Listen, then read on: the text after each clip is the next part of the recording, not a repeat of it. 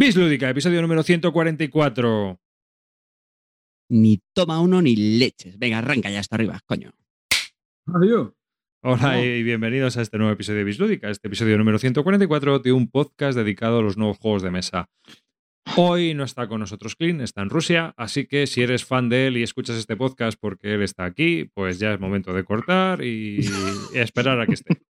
Una vez dicho esto, eh, quien te habla es David Arribas, el menos votado de las encuestas, así que pues menos razones todavía para quedarte. Y conmigo tengo a Amarillo. Vamos de mal en peor, pero eh, venimos Corta y yo para llegar a la cuota mínima de of- colectivos ofendidos que tenemos por programa. Así que vamos a hacer lo po- posible para que no se note la pata de Clink. ¡Vamos! Pero por supuesto hemos traído a Corta, que sabemos que es... le, no le ponemos en las votaciones para que no nos humille, porque sabemos que tiene ya una gran base de fans. Muy buenas, Corta. ¿Qué pasa? ¿Qué tal todos? Bueno, yo voy a intentar hacer de clean y voy a intentar hablar bien de los Eurogames.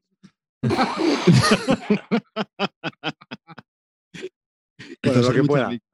Haré lo que pueda. Por supuesto, el rey del batín Carte, que el pobre el otro día estuvo malito y no, no estuvo Pasa, él. chavales. Oye, muchísimas gracias a los miles de oyentes que me habéis contactado estas semanas, preocupándoos por mi salud y, sobre todo, lo más importante, deseando mi vuelta. Aquí me tenéis. Y por supuesto, la gran estrella del programa, uno de los más votados, el paseante de perros, Calvo. ¿Qué pasa? Buenas noches, ¿cómo estamos? ¿Qué tal todos? ¿Bien? ¿Las croquetas bien en la sartén? ¿Todas cosas bien? Bueno, pues nada, que, que aquí estamos para darlo todo otro, programa más. Vamos a ver qué hacemos. A ver si estos cuatro degenerados eh, mm, hacen su trabajo bien y no me dejan en ridículo. Venga, vamos. Y bueno, pues nada, aquí estamos, chicos. Eh, lo primero antes de deciros que ya estamos en Spotify. Podéis encontrar Bislúdica en Spotify. Y si escucháis toda vuestra música y tal, pues es otro podcast más que ya podéis escuchar a través de, de esa plataforma. Por Oye, plataforma temita, no será. ¿Soy yo el único que oye Spotify? Sí, eh, digo, no. No pregunto, ¿eh? Que a lo mejor son mis Spotify. orejas. ¿En serio? ¿Arriba? es Spotify? Spotify. Porque me está poniendo un poquito, no sé, que tengo el toque que me va a dar. Pones Bill Lúdica y te escupe el ordenador, ¿me entiendes? directamente. Spotify. Spotify, Me da vale, igual. ¿no? Que, que a lo mejor es una plataforma que desconozco. Pues, ¿eh? Vale, venga, dale, perdón. Oye, que, no sé si os ha pasado. Oye, Carte, que- Carte, lo, lo que te preguntaban por tu salud era por, por ver si te quedaba ya poco. ¿no? Por, ahí- por ahí andan los tiros. No, pero me han preguntado mucho, me han preguntado también lo de, oye, mm, ¿a qué jugáis esto de que cada, cada programa mm, falta uno, metís a otro? Hombre, esto para que no, se lo, que no lo sepa, se llaman pruebas AB. que Se usa mucho en, en el desarrollo de, de páginas. Y es Es, pues, a ver, a ver qué pasa. a ver qué pasa. Tú vas, tú vas haciendo cambios, tú vas haciendo cambios y, y vas mm, observando pues, cómo, cómo evolucionan las cosas.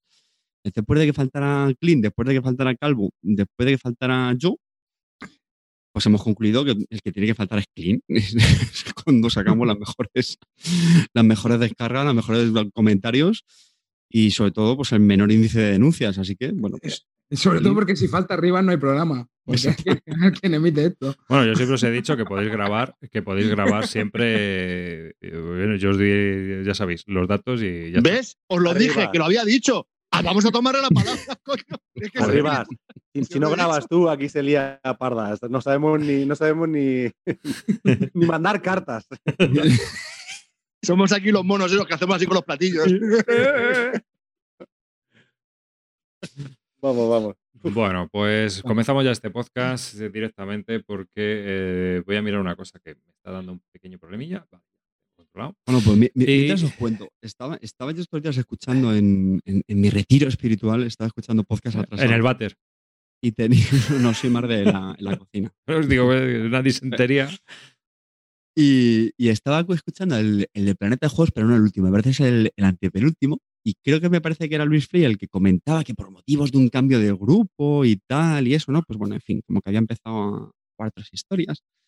Y, y me vino a la cabeza el, joder, pues el tema este de los, de los cambios de grupo, ¿no? Que yo creo que es algo más habitual, no sé si coincidiré, pero yo creo que es algo más habitual de lo que pensamos, ¿no? Es decir, me vino a la cabeza porque yo creo que siempre nos gusta presumir en esta afición, ¿no? De que esto es una afición súper social, No, no, no. Te gusta presumir. Bueno, estoy generalizando. No, yo, fíjate, yo, yo creo que soy aquí sin más de tu escuela, ¿eh? Arriba tú lo sabes, yo creo que soy más de tu escuela, pero sí coincidiré sin que yo creo que no. Estoy generalizando, ¿no? En esta afición nos gusta mucho presumir que si esto es una afición súper sociable, que conocemos a gente, que patatín, que lo bonito es la gente, tal.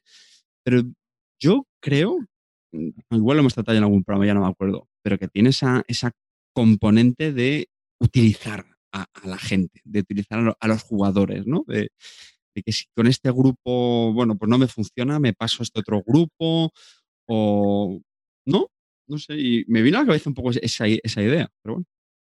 El cambiar de grupos y de, de que entonces juegas a otras cosas. Sí, sí, que al final no, que no Hombre, damos tanto valor a la gente, sino que damos hombre, más valor claro. al- al- a la Claro. que jugamos y... Tipo de juego que quieres jugar, ¿no? ¿Te refieres? Sí, sí, sí, sí, sí. Hombre, a ver, yo creo que, que no hay problema, ¿no? En, en tener distintos grupos y ojalá pudiera, yo no lo veo como algo negativo, ¿no? Que puedas tener eh, gente con la que jugar los juegos que te apetecen, que te apetece jugar. Pero yo creo que el problema principal, tío, de todo el mundo allá a esta edad es el tema del tiempo, tío. Que, que es difícil, tío, el poder sacar el tiempo que quisieras para poder jugar a todo lo que quieras jugar.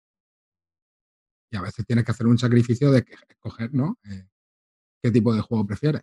No, yo creo, yo creo que lo que pasa es que muchas veces, pues eso, lo que nos interesa es jugar. Lo de menos es con quién. Sí, sí, eso. eso Es, decir, con que cumpla unos requisitos básicos de que no tenga AP, que no se cague en la mesa, que no vomite y que, ¿sabes? Y que pueda pensar y sea un buen contendiente, con eso me vale. Ya está. Que No no me. respetos. Claro, Ya, ya, ya pero está. yo, yo creo que. Bueno, Calvo está ahí con el boli. Si quieres, habla tú primero, Calvo.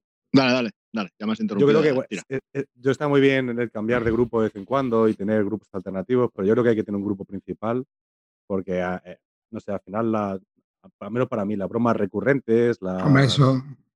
saber ya de qué pie coge a cada uno, ¿sabes? Mira, yo no le voy a llevar este juego a este porque ya sé que no le gusta, yo qué sé, al final mola acostumbrarse a tu grupo de juego también, aunque a la vez en paralelo mola tener otro grupo para otros tipos de juegos distintos. Yo ahora tengo un grupillo ahí en Reino del Norte de juego de rol, y yo sé que aquí en este grupo pues no iba a encajar tanto, podemos jugar alguna partida de vez en cuando y tal, pero no, no es lo mismo.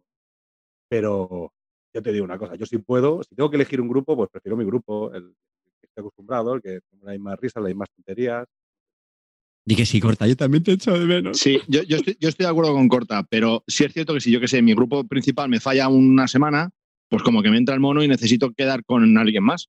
O sea, no he podido quedar ese miércoles, pero necesito, tengo tiempo el viernes, pues no sé, ya tengo otro grupo alternativo, pues para empate tengo unas partidas hechas ya de Pandemic Legacy o el Gloomhaven no sé.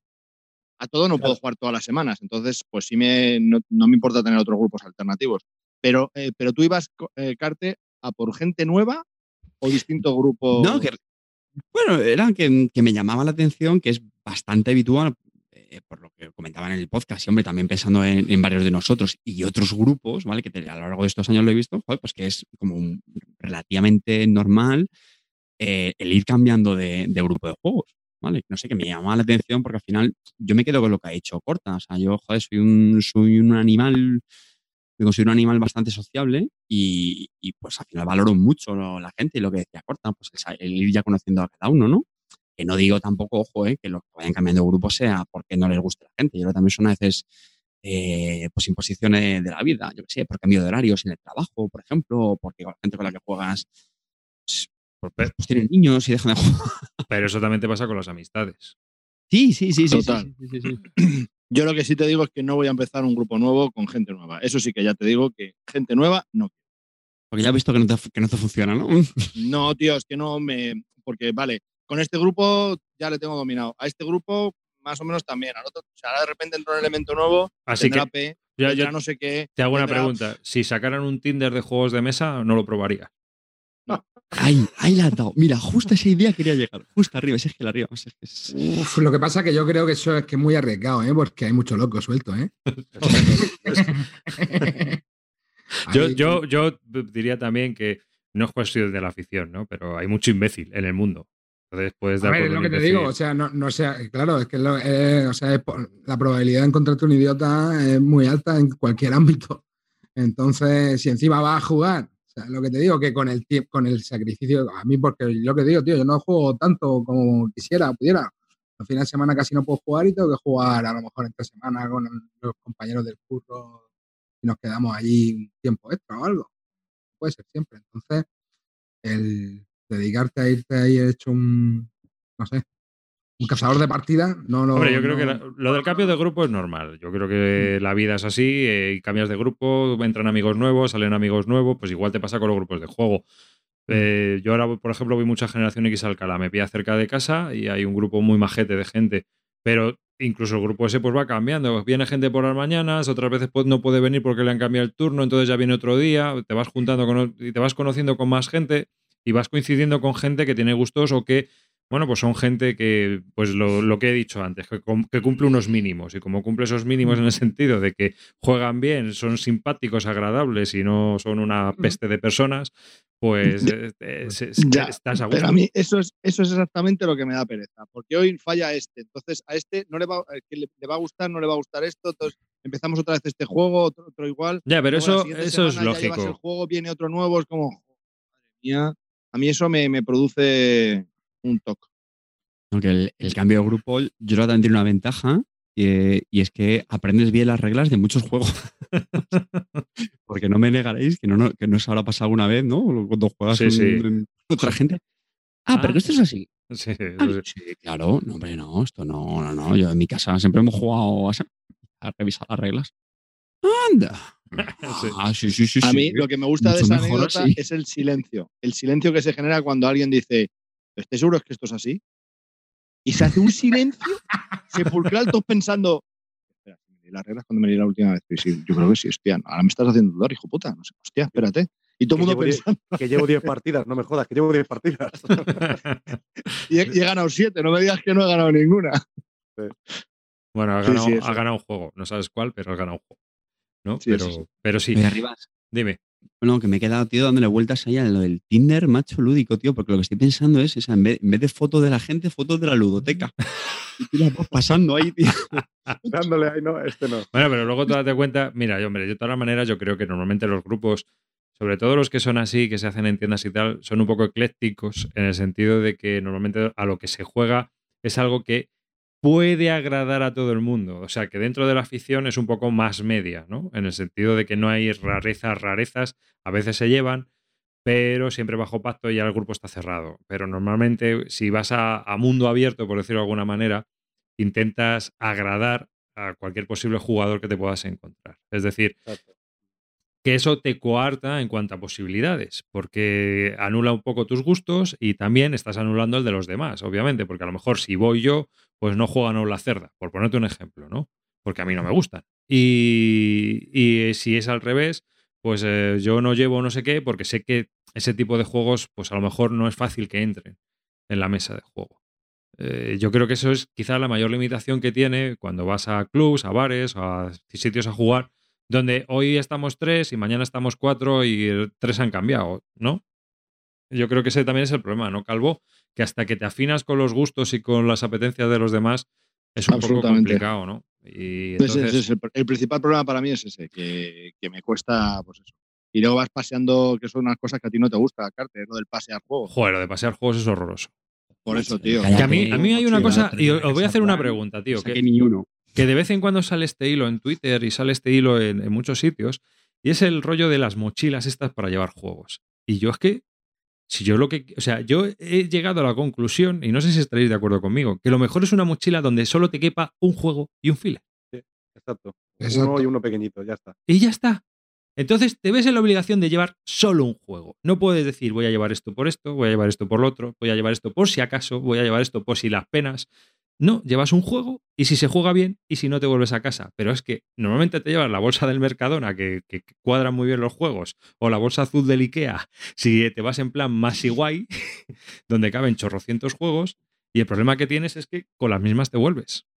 ¿No? Pero arriba, tío, y si se cae un jugador, macho, y ya te cambia Tío. de dos, Pero tío, si y- vas a ir con cinco y todos van a llevar bolsas y todos van a llevar juegos y todos van a llevar. Pero si todos fuésemos tan rancios como tú, todos solo llevaríamos el mismo juego todos. ¿Qué- Todo ventaja. ¿Y a qué jugamos? Sí, Pues- ¿qué jugamos? ¿Con tu copia o con la mía?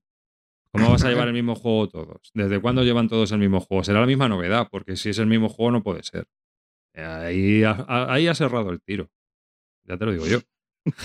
O sea, Como siempre, No puede una ser. vez más. No Bueno, yo puede creo- ser. Yo creo que son todo ventajas, ¿no? Así eliges pronto. Si van todos el mismo juego, lo tenéis claro. A ver, vaya a jugar. Pero, copias. pero es, es verdad, no sé. O sea, que en vez de pillarte la mochila grande, píllate la mochila normal. Si es que te va a dar igual. Llévate un juego o dos juegos. Eh, No merece la pena desde mi punto de vista, ¿eh? Ya, pero si yo tengo que estar media hora para decidir llevarme 10 juegos, pues si tengo que llevarme solo uno, pues no sé, puedo, puedo empezar ya para, para la próxima quedada que no sé ni cuándo es, puedo empezar a pensar ya, ¿eh? Pero, Calvo, esto es muy fácil. No llego. Te haces una lista de prioridades. ¿A qué quiero jugar si se juega un juego mío? ¿A este, a este o a este? Ya está. ¿Cuánto va- se supone que vamos a ser? ¿Tantos? ¿Este? Ya está. Pruébalo. Pruébalo. Calvo, nosotros muchas veces sí que vamos con el juego ya pactado. Lo que sí que es verdad que, que últimamente hemos tenido así más cambios en el grupo y hemos llevado y hemos decidido ahí sobre la marcha, pero muchas veces ya sabemos el día anterior que vamos a jugar y el que lo trae al que le toca, se juega ese y no hay sorpresa. Luego a lo mejor los fillers de después o si hay sobra hueco, pues a lo mejor sí que hay, hay variedad, pero bueno, para eso quedamos en casa de alguien, ¿no? Para, para tener ahí Claro, de- es que encima de eso, si normalmente juegas en una casa o juegas en una tienda, juego por juego no será. Claro. O sea, Porque juegos no te van a faltar. Claro, y luego los juegos secundarios, pues mira, ya hay algunos, algunos jugaremos. Otra cosa es que te vas a una casa rural y solo te lleves un juego. Bueno, pues solo te has llevado un juego, pues no queda más que jugar al parchís, pues al parchís. Es lo que hay. Pero si no, Oye, Álvaro, esta semana que yo no he podido quedar, ¿qué, qué habéis hecho que no me he enterado? Pues Canales ha dicho que tampoco podía quedar, y Zoro que tampoco podía quedar, y yo, Ah. yo sí podía quedar, fíjate. ¿y, y a jugar en solitario a qué? Pues, a, lo, a lo que estoy haciendo todos los días, al camorro, porque me he comprado todo, así que estoy dándole de nuevo, pero vamos. Bueno, pero, pero te falta una expansión, ¿no? Del Arcane Horror, me parece. No, es un juego, ese, ese que tienes tú, hijo de puta. Es, es, un- es para jugar en clubes. Para jugar clubes, cuenta, cuenta la historia, cuenta la historia, porque la has llamado y no sabemos, Sí. no- la gente no sabe por qué, porque lo hemos estado hablando antes de empezar a grabar. Cuenta la Ah, historia. sí, sí. Nada, bueno, que una vez hicimos un pedido conjunto, hace, ¿qué año fue? espera, espera, repítelo. Hicimos un pedido. Pedido, sí, hicimos un pedido conjunto. Pedido. pedido. Vale, entonces yo metí un juego mío que te llegó a tu casa, quedamos ese, esa semana, ¿no? Viniste y cuando te pregunté por el juego me dijiste, ¿qué juego? ¿Qué luego, pedido? Si claro. yo no pido nunca nada. Claro. Y luego eh, volvimos a quedar, porque claro, sabéis que Cartagena cuesta que quedar con él mucho, pero bueno, volvimos a quedar hace, ¿cuánto? ¿Hace tres semanas? Ahora lo eran, no sé, dos o tres semanas. Y te lo estuve diciendo, tío, desde el lunes, macho. Desde el lunes, diciendo, mentiroso. lunes. Mentiroso. Si quieres, te, te- te saco el chat, No. porque se lo estuve enseñando a Araceli y nos descojonábamos. Tampoco hace Porque tú, Qué pesado con el juego, que sí. Parecías el de, parecías el de la película El Ejército de las Tinieblas con el otro.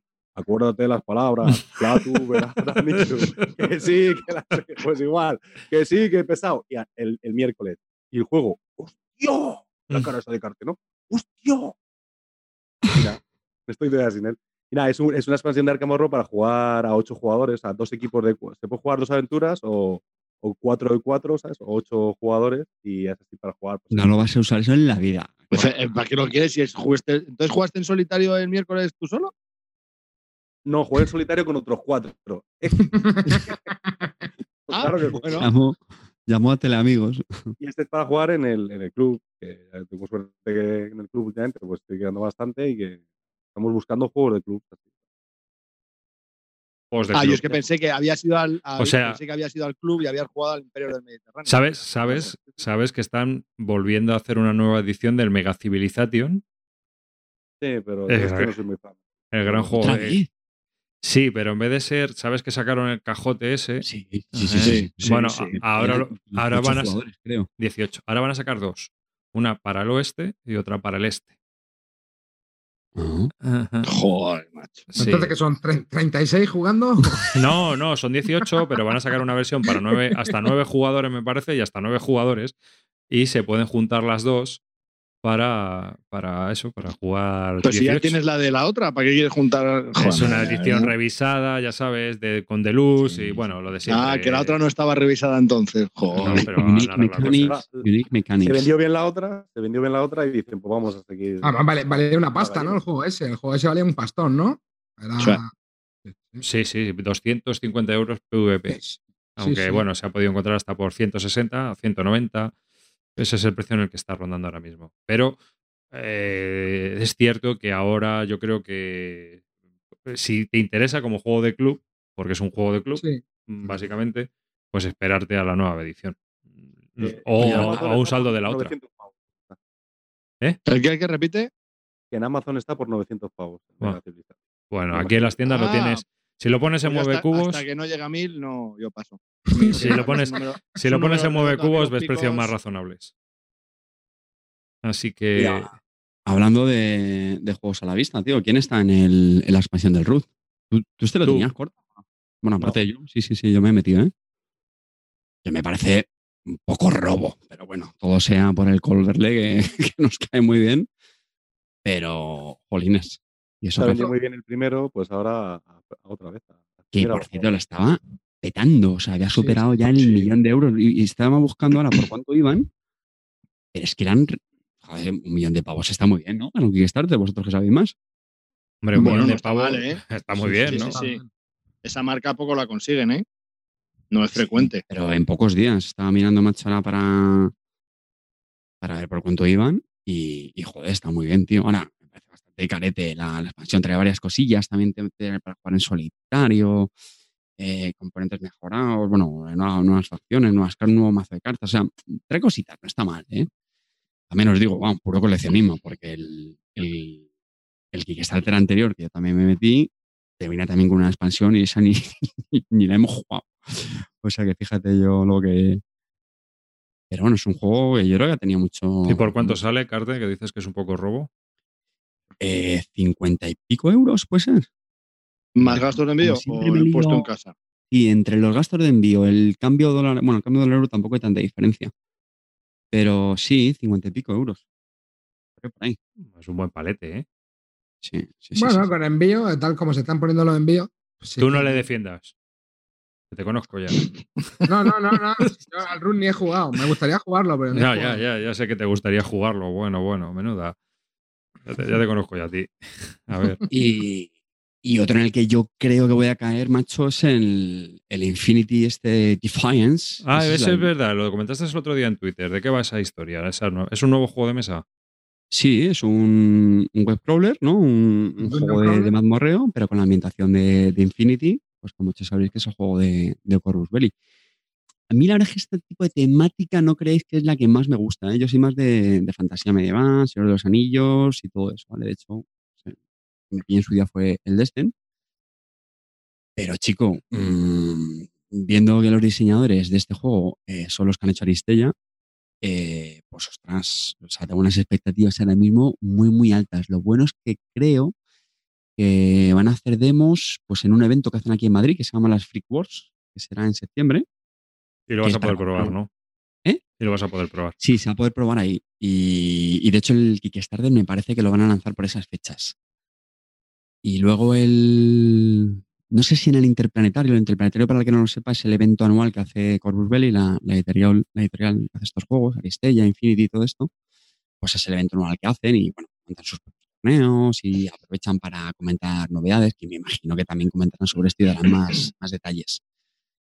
Eh, que por cierto me ha apuntado. Sí, sí, estoy que lo, estoy que lo peto, chavales. Jugar no juego una mierda a juegos que sean para más de tres años, pero de momento a las CLBSK voy a ir, al Vamos. interplanetario voy a ir y bueno, está, ya veremos. Bueno, bueno, bueno. bueno. Que te has apuntado.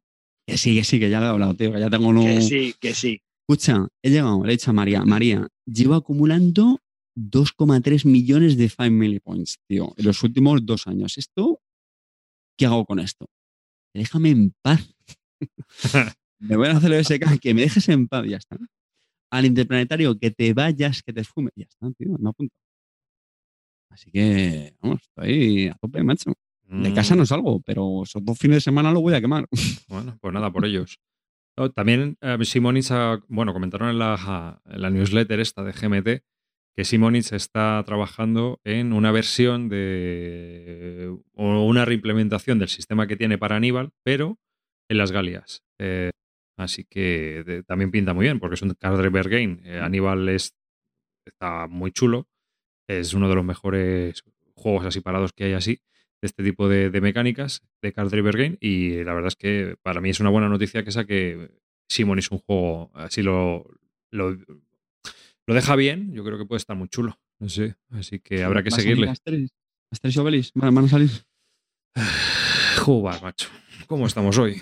No, hombre, pero molaría, a lo mejor, yo qué sé, si lo saca con una, duración un poco más contenida que el Aníbal, que yo creo que no es más mesa igual por eso, igual es largo, ¿no? Hombre, el Aníbal es que se te lleva la tarde. Es que es lo que te digo. Estaría bien que durara lo que un Sekigahara, ¿no? Claro, si le recorta una horica, podría ser un killer. Mm. Mm. Entonces ahí sí, porque es una duración más contenida. Lo que pasa es que, bueno, no sé, depende también de, de la, toda la chicha que le quiera meter al tema de la conquista de las Galias. Así que, bueno, pues eso ya es con Asteris o sin Asteris. No sé si habrá alguna carta que, que haga la broma. Pero, en fin, ¿Cuánto dura el Aníbal normalmente? Pues no sé, pero echar la tarde. Es que ahora mismo yo hace mucho que no juego. Tres horicas. Tres, fácil, cuatro. ¿no? Pues Tres, no, tres y media. La duración muy baja para un wargame. Tampoco me Sí. parece un drama. No, ¿eh? A ver, no, ya es lo que te digo, pero eh, cuesta, cuesta. Para Mira, que- tío, yo creo que con la fama que tiene Aníbal, esto se va a petarlo, pero total. Pero Sí, total. no. Simonich, eh, Card Driver Game con el sistema del Aníbal, pues ya sabes. Yo creo que vamos, va, van a ponerlo por, por arriba. ¿Mm? Así que, eh, pues nada, te puedes pedir a Asterix y Obelix, ¿no? Y ya a, a jugar Será- contra. Será un stretch goal. Oye, una cosita, César. hablando de, de Kickstarter, están recibiendo esta semana ya, por fin, parece ser un juego que se financió en 2015, el Midara. Ah, mi A sí. nadie, a nadie le llama la atención, es que es super cookie. O yo vi la caja y la caja flipabas, ¿eh? Mira. Y lo que viene dentro, flipé. Buen O cajón. sea, madre mía, he flipado. Lo que pasa es que sí es cierto que si tienes Gloomhaven, eh, te has metido en el Tainted Grail y, y el Seventh Continent, no sé, pero es que es tan bonito, tío, y es que cuando, cuando ves ese cajote con todo lo que lleva por 100 euros, tío, es como, no sé, no sé, me da una pena no haberme metido, que luego a lo mejor no lo hubiese jugado y Hombre, está ahí en la estantería, pero... son, son 100 pavos de, de 2015, bro. Eso Ya, ya, ya, ya. Es que eso ya no se hace, ya no se hace. Porque, claro, me he acordado de lo que me costó a mí el Gloomhaven. Claro. Claro, Fue de coña. Claro. 69 pavos, ¿no? Así, 69. 59. claro. Ah, 69 a mí porque fue con las miniaturas, es verdad. Y ahora, ahora ¿por, cuánto, 59. ¿por cuánto va a salir en español? Ciento, ah, no sé, yo lo he visto, yo lo he visto por 140 pavos en tiendas. Pero no- online. realmente dicen que no hay pre-PVP, ¿eh? Todavía. 140 pavos. Sí, sí, amigo. Bien. 125 creo que vi, se- escuché yo por ahí, pero bueno, no sé si está tienda online o algo. Hombre, es un cajote, ¿eh? Es un señor cajote. Date Ya, cuenta es que el Midara, el Midara es más, tiene un kilo y medio más que el Gloomhaven. el Twi'lek seguro. Imperium. eh, Bueno, sí, Seguro que ya- yo, ¿eh? si empezamos Sí, a medir las cosas por kilos. Pero es lo que te digo, es más del doble de lo que le costó al calvo. Al calvo le costó 60. No, no, 50, 50, 50 Bueno, o por. Es que por eso eso sí me costó 50, muy Si te- poco. Si te costó 59 el juego y ahora lo venden por 100, van a sacarlo a 140 120, sí, sí. o 120. es Ah, yo, doble. yo- yo vi que había gente que te había te lo había mostrado por, por Twitter, no, ahora no recuerdo quién, pero si nos escucha lo siento, pero que te puso las fotos y tal, y dije, "Jugo", y yo también dije, madre mía, qué pedazo de caja con, con contenido. Así Sí, sí, que, sí, muy chulo, muy chulo, muy Ah. chulo. Curioso, no sé, habrá que verlo porque, bueno, tú lo seguirás, ya nos contarás. Ya, No, pero sí que va a ser imposible. Pa- Para empezar, no, no tiene cabida en mi colección porque tengo un montón de cosas que tengo que probar y que me urge más que este. Y aparte es que no va a salir por 100 pavos, evidentemente. Bueno, nunca se sabe, ¿eh? Lo mismo. Y paso, paso ya de. Paso. Pero no, pero que me ha llamado la atención, me ha parecido muy bonito y. No sé, muy chulo. Pues, eh, Estoy, tío, estoy un poquillo cansado ya de esa temática de fantasía heroica, tío. A mí me pasa al contrario que Carte. A mí me mola más el rollo espacial, tío. nos dicen por el chat que están vendiendo copias a 400 euros del Midara. ¿Ves? Sí. Pues, Era un buen negocio. Que me manden un privado, por favor. Madre mía. 400 pavos. Joder. Y lo sacan en Kickstarter de nuevo en agosto, Calvo. Así que mira, vas a tener oportunidad de volver a entrar. O sea, para el 2024 puedes tener el Midara. De, de hecho, acaban de sacar ahora el folclore con la nueva expansión y la otra expansión. Y estoy ahí a un tris de meterme porque tiene un pinto en ese juego. El, flor- el folclore. Que a mí la copla, Mola. macho, nunca me ha gustado, tío. Pero No, este, no. Es de, este es de eres minis, más de ¿no? regatón. Esto es minis, ¿no? Eh, Calvo, el folclore. Sí, sí, sí, es de- total, con reglas. Va, Pero va con Pero- reglas y todo, creo, ¿no? Este es de. No, no, no, no, no, no. ¿No? no. Ah, No, es como un Descent, es otro Descent, así. muy- Ah, yo que pensaba pasa que- con- Lo que pasa es que es muy rolero. tiene la creación de personajes es muy rolera. A la, pero- la ambientación era a brutal. la. Pero toda esta gente lo que quiere es continuar con el gusto del Gloomhaven o algo así, porque es que todo lo que es juegos estos es que ese son, ¿no? Al final es Ya, un- por eso, por eso es que meterse en una cosa de estas cuando todavía tienes el Gloomhaven en la mitad, pues chico. Pero es que es un género que yo creo que engancha tan, eh, bastante, ¿no os parece? Fíjate, yo creo que aquí el, el tema es más la, la temática, por lo que está diciendo Amarillo. A uno le gusta más eh, eh, del espacio o fantasía medieval, etcétera. Pero ¿no os parece que el, el género del Dungeon Crawler tiene bastante tirón? Y yo creo Sí. que es porque tiene al final eh, su, su conexión con ese rol de, de cuando, cuando éramos críos. Sí, sí, sí, sí, sí, no te A digo que ver, no. y- y, Puede eh, ser, pero a mí, por ejemplo, en los Dungeon Crawlers así, tío, me cuesta meterme. Es que lo que te digo, diría, como dice arriba, para eso juego al rol. en realidad, no me meten tanto en el tema, tío. A mí me meten más en el tema, tal vez las mecánicas, que el rollo de la ambientación. Sí, eso, Pero- yo estoy contigo. Para mí me mete más en el tema una buena mecánica implementada que no leer una carta. O sea, Mm. al final, eh, muchos juegos de estos de leer cartas son una colección de modificadores. Pero, pero es que son juegos que tienen mucho gancho. O sea, el, el tema de ir mm, descubriendo, explorando habitaciones, ¿no? Encontrando tesoros, ma- matando monstruos. Buah, es que eso es brutal. experiencia, subir de nivel. Es que si lo pensáis, son muchos ingredientes, joder, que, que- que enganchan. Si ya encima tiene una buena historia y a la gente que nos gusta la historia en estos juegos, pues son, son todo pluses. Es decir, mm, Pues, Son todo porque, pluses menos cuando empiezas a jugar. Espera, una de las mayores pegas, bueno, o mejor dicho, dos grandes pegas, muchos ya la han quitado. Una que yo creo es el tema de ser máster, que entiendo que en grupos pues hay gente que no le gusta, como le pasaba al Destiny, ¿vale? Pues eso, por ejemplo, con los jóvenes lo quitaron. Y hombre, sí que es verdad que lo que pasa es que lo suyo es que lo juegues con el mismo grupo, pero lo mismo. Muchos también han hecho mecánicas para que, bueno, no, necesariamente, ¿no? Lo puedes jugar con grupos diferentes. Es que es un género que también lo han ido puliendo mucho. Y, y bueno, que puede saturación de juegos en aquí, pues, pues sí, pero es que creo que tiene mucho, mucho, mucho público. sí, yo Pero- creo que- Álvaro, Álvaro, ¿qué ibas a decir? Sí, que lo curioso yo creo que es, es que, que estos juegos están, están orientados a un grupo que vaya a jugar, pues eso, 15 partidas o, o 8 Mm. meses, 10 meses.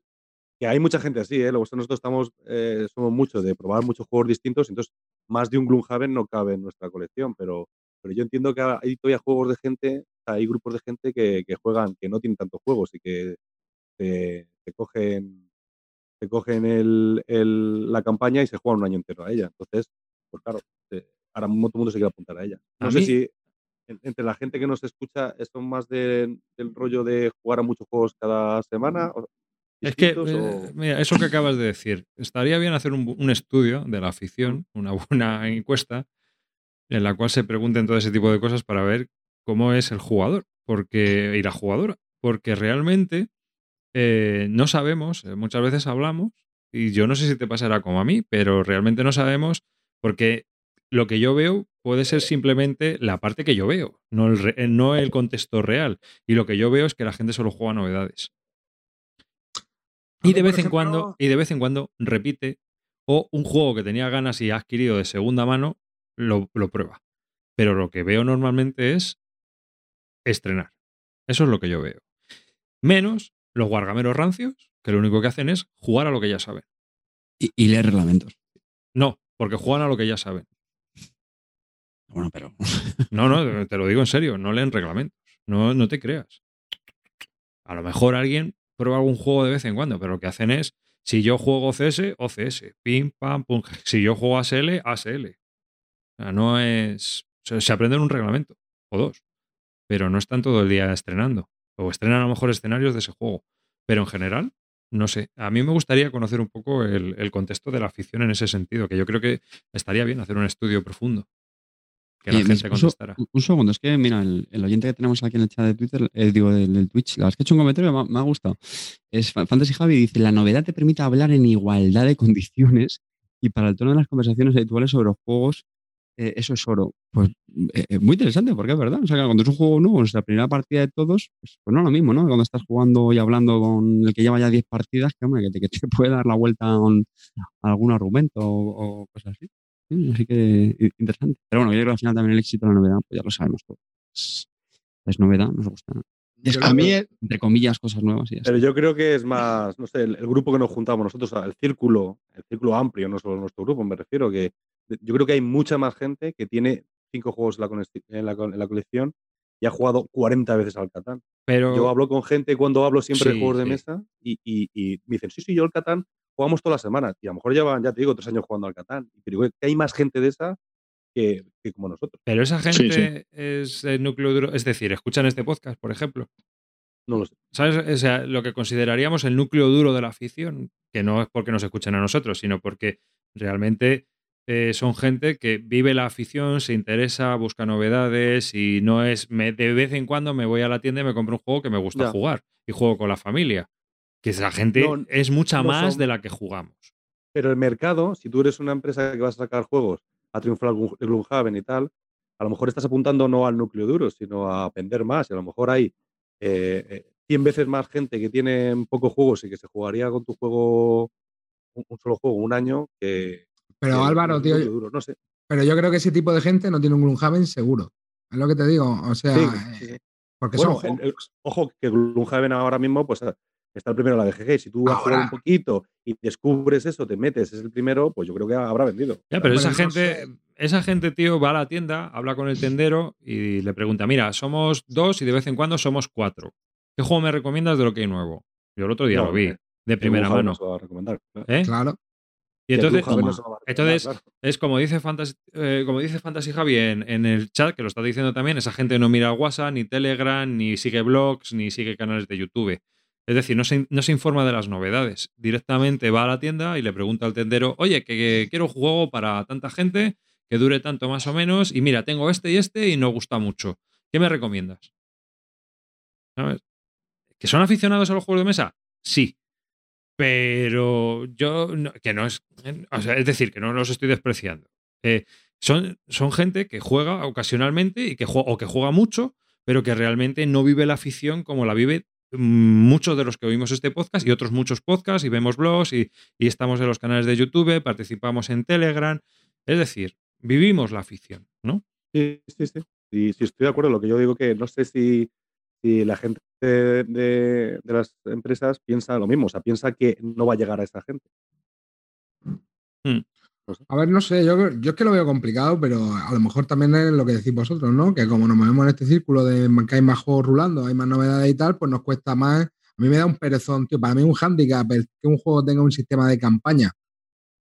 ¿Sabes lo que te digo? Por ejemplo, en el Earth Reborn nunca pasé del tercer escenario por, por, por lo mismo. O sea, no he llegado ni a ver el juego completo. Como para jugar te 100, cuesta- ¿no?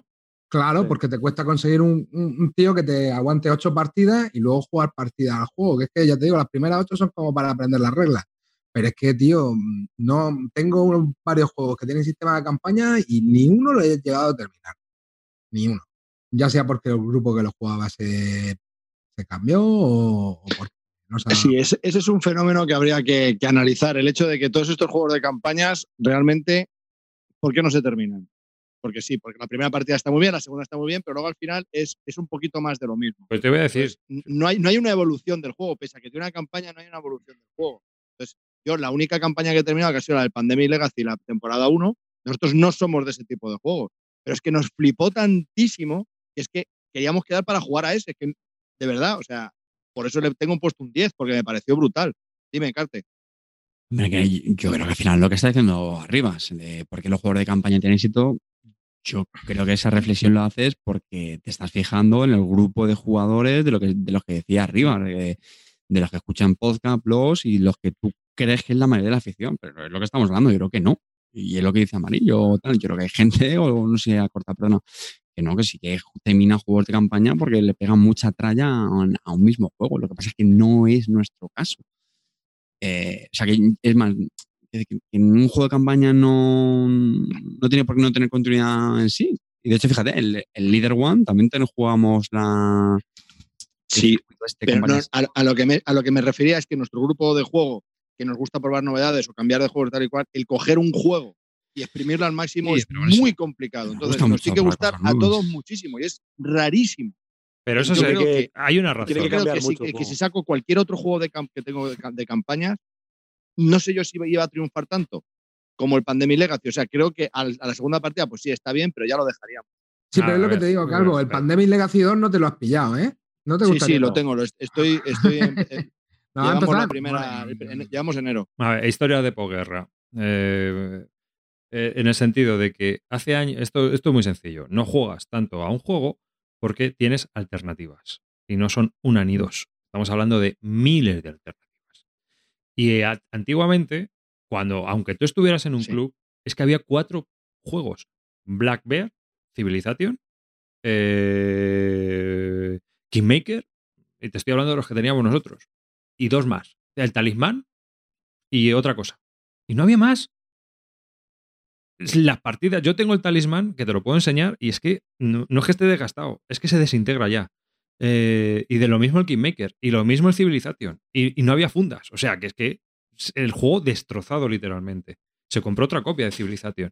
Y había un juego de Avalon Hill, el Stellar Conquest, que era una caca, pero se jugaba porque era el único de conquista espacial que había. Y se han jugado cientos y cientos y cientos de partidas. Pero es que no había más juegos. Te Battletech. ¿Me entiendes? Es que se contaban con los dedos de dos manos. Es que ahora hay alternativas mil. Para Claro. cada estilo y. Claro, entonces tú estás jugando al y temática. Gloomhaven. Pero luego enseguida, pues otro va a decir, oye, mira, que es que he leído. En cuanto el juego te empiece a aburrir un poco o no te empiece a dar lo que estabas asimilando en el principio, o sea, esto es como las series largas. Llega un momento en que la serie salta el tiburón, ¿no? Que ya, pues ha saltado el tiburón. Y ya no, no, la serie ya no te pega como antes. No, es lo- Si es que con, con Avalon Hill se vivía mejor antes. no, no se vivía mejor, se vivía diferente. Pero que es esa. Vamos, yo creo que es esa. Antes tú machacabas el juego porque no había otra. ¿Y Hombre, no creéis que el éxito de Gloomhaven se deba a la simplificación de las acciones? Es decir, es que yo, lo- desde mi punto de vista, cuando jugué al Descent, a mí el llevar tanta carta, tanto modificador, tanto. Es un fregado de la hostia para mí. Para mí. Y cuantas más partidas haces, todavía tienes más modificadores, más cartas, más fregado. Entonces, el Gloomhaven es mucho más sencillo que todo eso. Entonces, es mucho más rápido de ponerte a jugar y de, y de, y de pasar de- el escenario. ¿No, no, no penséis que es algo así? Que se está También Pero puede yo ser. creo que en general que los juegos ahora van un poco más por ese estilo, ¿no? Que en lugar de, de darte eh, que tu personaje mejore porque tienes 18.000 cartas y 18.000 cosas, eh, mejor, o sea, tienes cosas más limitadas, o sea, menos cartas o menos objetos o menos lo que sea, pero mejores. O sea, Claro. Yo creo que ahora es más común. Yo lo he visto en varios juegos ya, eso, que, Mm. que, que no es la abundancia definitiva, que es que el descenera, venga, hay otra cosa más. No sé. No, el Decen al final lo que pasa es que se te olvidaba aplicar pues la mitad de modificadores Claro, claro, positivos sí, que sí, porque tenía tenía y al final era una mierda. pues, Correcto, correcto. Y no sé. Yo, de hecho, otra cosa que veo de este tipo de juegos es que realmente, aunque te gusten, tío, ¿cuántos de estos te caben en la colección? Porque son juegos caros y son juegos que cada uno le meten cada vez más partidas y más expansiones y más historias. Yo no sé hasta qué punto de verdad puedes llegar a exprimir. Por ejemplo, yo que sé que tengo mil de estos, tío, el Imperial Assault, otro que tengo de muerte de risa. Eh, ¿Qué es lo que te digo? Le he dado un par de partidas, pero no, no he seguido. Y como ese tengo, pues, más, Mystics, el Ribbon, es lo que te digo. Al final este juego me llama por el tema, pero luego me es muy difícil encontrar continuidad para jugarlo. Claro. El culto al nuevo, tío. es que Sí. Cuando pasas dos semanas de un juego ya no quieres jugarlo más. Es así. Mm. A mí, a mí solo me falta que creen una cosa que para mí les falta y es que se pueda jugar a un jugador con un personaje. ¿Cómo? Eh, no, esto sí, que los de un jugador dices que con un personaje es muy chungo. Sí, es muy que al final estos juegos están diseñados para jugarlo al máximo de jugadores, yo pienso. Entonces, ¿no? Lo que tú quieres Bueno, decir. pero ¿por qué no puedo meter en el dungeon a un señor? Ya, pero tío, es que yo creo que lo realmente divertido eh, de este Claro. tipo de juegos es compartir la experiencia con otras personas, tío, que reaccionen. No, no, pero yo entiendo, yo entiendo lo que dices.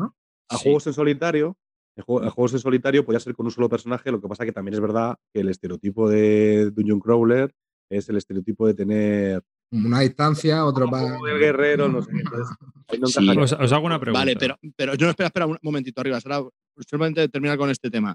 Eh, para un personaje puedes jugar en solitario, pero tienes que jugar con tres o cuatro.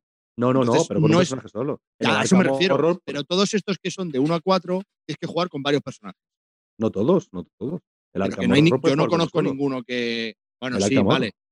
Vale. Pero un poco más. Entonces, sí, al final puedes jugar en solitario, pero con tres o cuatro personajes. Eso no es solitario puro. A lo que yo me refiero es tener a un personaje que es complicado. El Gloomhaven también puede. Bueno, no, el Gloomhaven. Sí, que luego Bueno, pero eso es ajustar la IA del juego, ¿no? Si lo haces de cartas, se puede hacer fácil. Bueno, no, fácil. no es tan sencillo, ¿eh? Fácil, fácil, bueno, fácil es muy. Arriba, ¿qué querías comentar? No, quería preguntaros, si tuvierais ahora que recomendar un Dungeon Crawler a alguien, ¿qué recomendaríais? ¿Qué juego recomendaríais? Carte, ¿tú que has jugado al Destin? ¿Has jugado alguno más? ¿Algún Haven? está echando de memoria al, al Hero Quest. Pero pues. Yo creo que un, un Haven, la verdad es que está muy bien. Está muy chulo, es un juego muy chulo. Un Haven, sí, me parece una buena recomendación. A ver, yo no he jugado a Gloomhaven, pero jugué algunas a Mice and Mystics con el niño y la verdad que para jugar con niños estuvo muy divertido. Para jugar con, ¿sabes lo que te digo? mm, Pero- porque, bueno, te metes en la película con él y ya está. Luego, para otro tipo de público, es que ya te digo, tampoco es mi tipo de juego. mm. Yo es que no, no tengo así ninguna recomendación ahora mismo, porque Gloomhaven no lo he probado. No sé si a mí me gustaría, porque también me han comentado que tiene la historia de que puedes calcular a mitad de partida si llegas o no llegas. Que no sé si se dará el caso. Pero alguien me lo comentó. Bueno, Me, me No. parece fantástico, pero mitad de partidas son 50 partidas. no. Lo que pasa es que sí puedes calcular que hay un momento que ves que ya no puedes, pero no es a, a- a mitad de partida. Es cuando Bueno. dos turnos, dices, ya Ah, no. del escenario, dices. sí. ¿Te refieres a Ah, eso? sí, sí. Sí. No, te puede pasar que te quedan dos turnos y dices, "Mm, ya no llegamos. Pero lo puedes intentar, ¿eh? A veces, a veces suena la flauta, pero bueno. Yo, yo recomiendo también el Gloomhaven de Dungeon Crawlers. He jugado varios y ninguno me ha terminado de convencer que el Gloomhaven. Y ya que estamos aquí, pues habéis vi- habéis visto el, el Journeys in Middle Earth. ¿Qué, qué os parece? Porque es un Dun- Dungeon Crawler también. Bueno, a mí me parece que tiene un pintón. Me parece que está muy bien. Muy bien Ese es el del Señor de los Anillos, ¿no? De Fantasy Flight, ¿no? Es Middle Earth, pero no es de esos anillos. Es de los pitufos, ¿no? Te jode. Que- Perdona. pero, pero y ese agresivo, y ese, Journeys in Middle Earth, sí. y Lord of the esa- y ese pasivo agresivo, pero, pero esto qué es. Es que o, lo- o lo, decía, o, lo, o lo decía él o lo decía yo. Estaba clarísimo. Llevamos serio mucho rato, tío. Había que meterlo. Perdona. Pero tío. que te has liado, que el que te estaba. Uno, yo, desgraciado. Ese va a salir barato también, ¿no? Eh, Sí. viene sin expansiones, ¿no? Sí, sí, se va a salir. El otro día leí en Twitter que te, que, que te podía quedar el juego apañado por 500 euros. Te Ah, domicilian la nómina ahí. Cuando- le, le das el, el Iván ahí al, a O Fantasy. sea, el- o sea, yo creo que va a ser un juegazo que tiene una pintada brutal. Y más con la, la aplicación va a ser brutal. Sí, lo de la Ahora aplicación bien, mola. ¿Cuánto en mi, lo único, yo solo tengo una pregunta. ¿Cuánto puedes jugar con el juego base? Ya está. Sí, no lo sé. Eso habrá- Yo he visto a Man vs. Meeple, eh, la reseña que han hecho, no sé si la habéis visto, eh, bastante Sí. guapa. Y llevaban, creo que ha dicho, cuatro misiones y que dice que todavía no habían, y que eh, se habían dejado un montón de cosas por la, la mitad. Yo entiendo que solo tendrán el juego base, o sea, que tiene pinta de, de que mínimo te podrás jugar 10-12 misiones. No me lo creo yo. No lo sé. Yo tampoco. Por lo que han dicho, menos el vídeo, yo decían llevaban 4 o 5 y que se habían dejado un montón de cosas a mitad y que luego lo que mola es que según lo que hacían notaban que cambiaba mucho los escenarios que tenían que hacer después para eh, depende de lo que habían hecho o lo que no habían dejado de hacer. O sea que reaccionaba muy bien, gracias a la apli- aplicación, claro, Claro. reaccionaba muy bien el juego a lo que hacía. Y dice que también luego iba cambiando bastante la aventura de una a otra, porque una de las misiones, sin hacer mucho spoiler, han dicho simplemente que es de deducción. En lugar de ser un Dungeon Crawler típico, era un juego de deducción, que tendrás que descubrir quién es el... Es que la AP, como lo hayan hecho bien, la rejugabilidad que le puede dar y la, y la dificultad que pueden añadir o quitar al juego en función con lo como lo hayas hecho es espectacular y puede ser un filón esto. Eh, de No. hecho, es lo que te iba a decir, ¿no? Puede ser la solución al problema ese que estaba pidiendo antes, ¿no? El hecho de que una IA se adapte dinámicamente, se vaya adaptando a la dificultad del juego. Total. Eso puede total, ser total. un bombazo. Has dicho un juego de deducción corta. Sí, o sea, una, una de las misiones era una misión de deducción, rollo, Sí, eh, yo qué sé. eh, y si el pues malo siempre es Sauron, ¿no? sí, pero aquí tendrás que salvar... Joder. Era, Garga- era- era Gargamel. Gargamel. Eh. Sí, puede salirte Azrael en algunas. He, he vuelto fuerte, ¿eh? He vuelto... Sí, sí, sí, sí, sí. Menudos destellos. Bueno, yo, yo el Journey in the Middle Earth yo creo que me lo voy a pillar. Voy ¿Pero a vas a pillar corta? Yo me la voy a pillar, tío. Y creo que lo voy a jugar con. Bueno, si tú quieres jugar una campaña, intentaremos montar una campaña. Y si no, lo jugaré con mi hermano. Intentaré montar la campaña. Venga. Si yo quiero, pero. Ya sabes. Tenemos la campaña del Dragon Force ahí.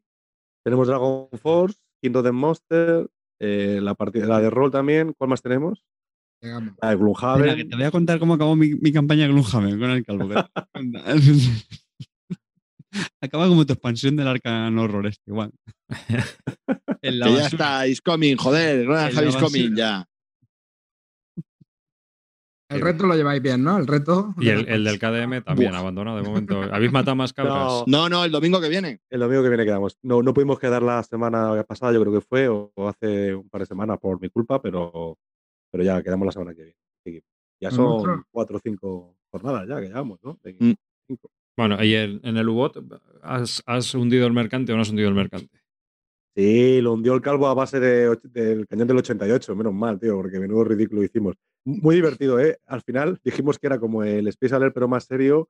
Lo de más serio no sé yo, ¿eh? Porque menudo, men- menu- menudos ver, tres tiene- capitanes, chaval. O sea, tiene- tiene- tiene Alfredo algún- Landa ti- y compañía, macho. Eh, A ver, ti- Cateto Babor, tío. parecía. Cateto, vamos, Es tío. como la peli esa, ¿te acuerdas tú de la peli esta de Cary Grant, la de El submarino rosa?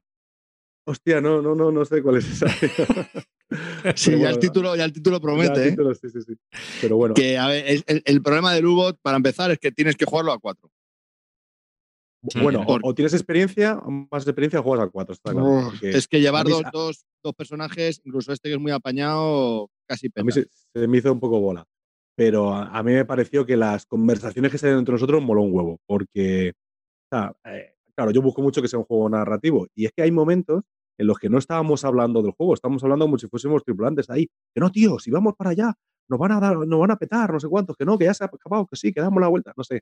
Me pareció que las conversaciones Vaya estaban muy bien. de comida. Vaya pero me para- comida que ha hecho. ¿Qué has hecho? ¿Sardinas? ¿Sardinas otra vez, hijo puta?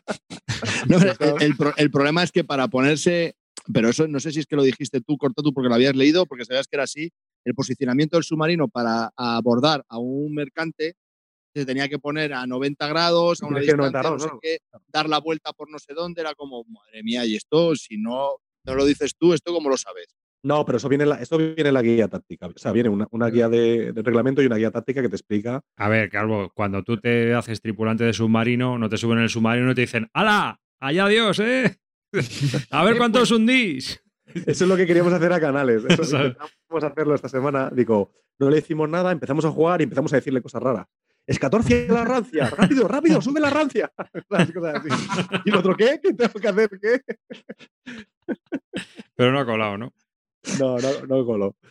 Pero no sé, a mí me pareció, me pareció que fue distinto. Digo, no esperaba, yo esperaba más juego de mesa habitual y no sé, me pareció, tío, como cuando quedaba con mis colegas para jugar al service, tío, en mi casa, que uno manejaba el ordenador y había dos al lado que no hacían nada, simplemente estábamos discutiendo entre los tres.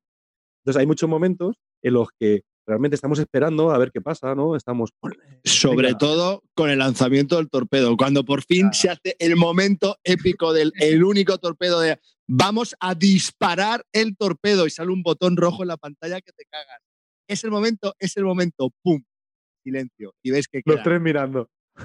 un, un kilómetro, 900 metros, 800 metros y ves el mercante ahí al fondo de la pantalla y dices, hostia, que le damos 500 metros, 400, 100, 50, 20.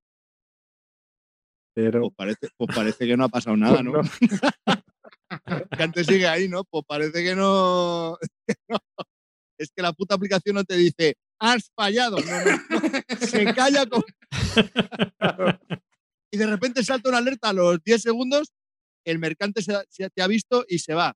Y tú, ya me imagino, me imagino.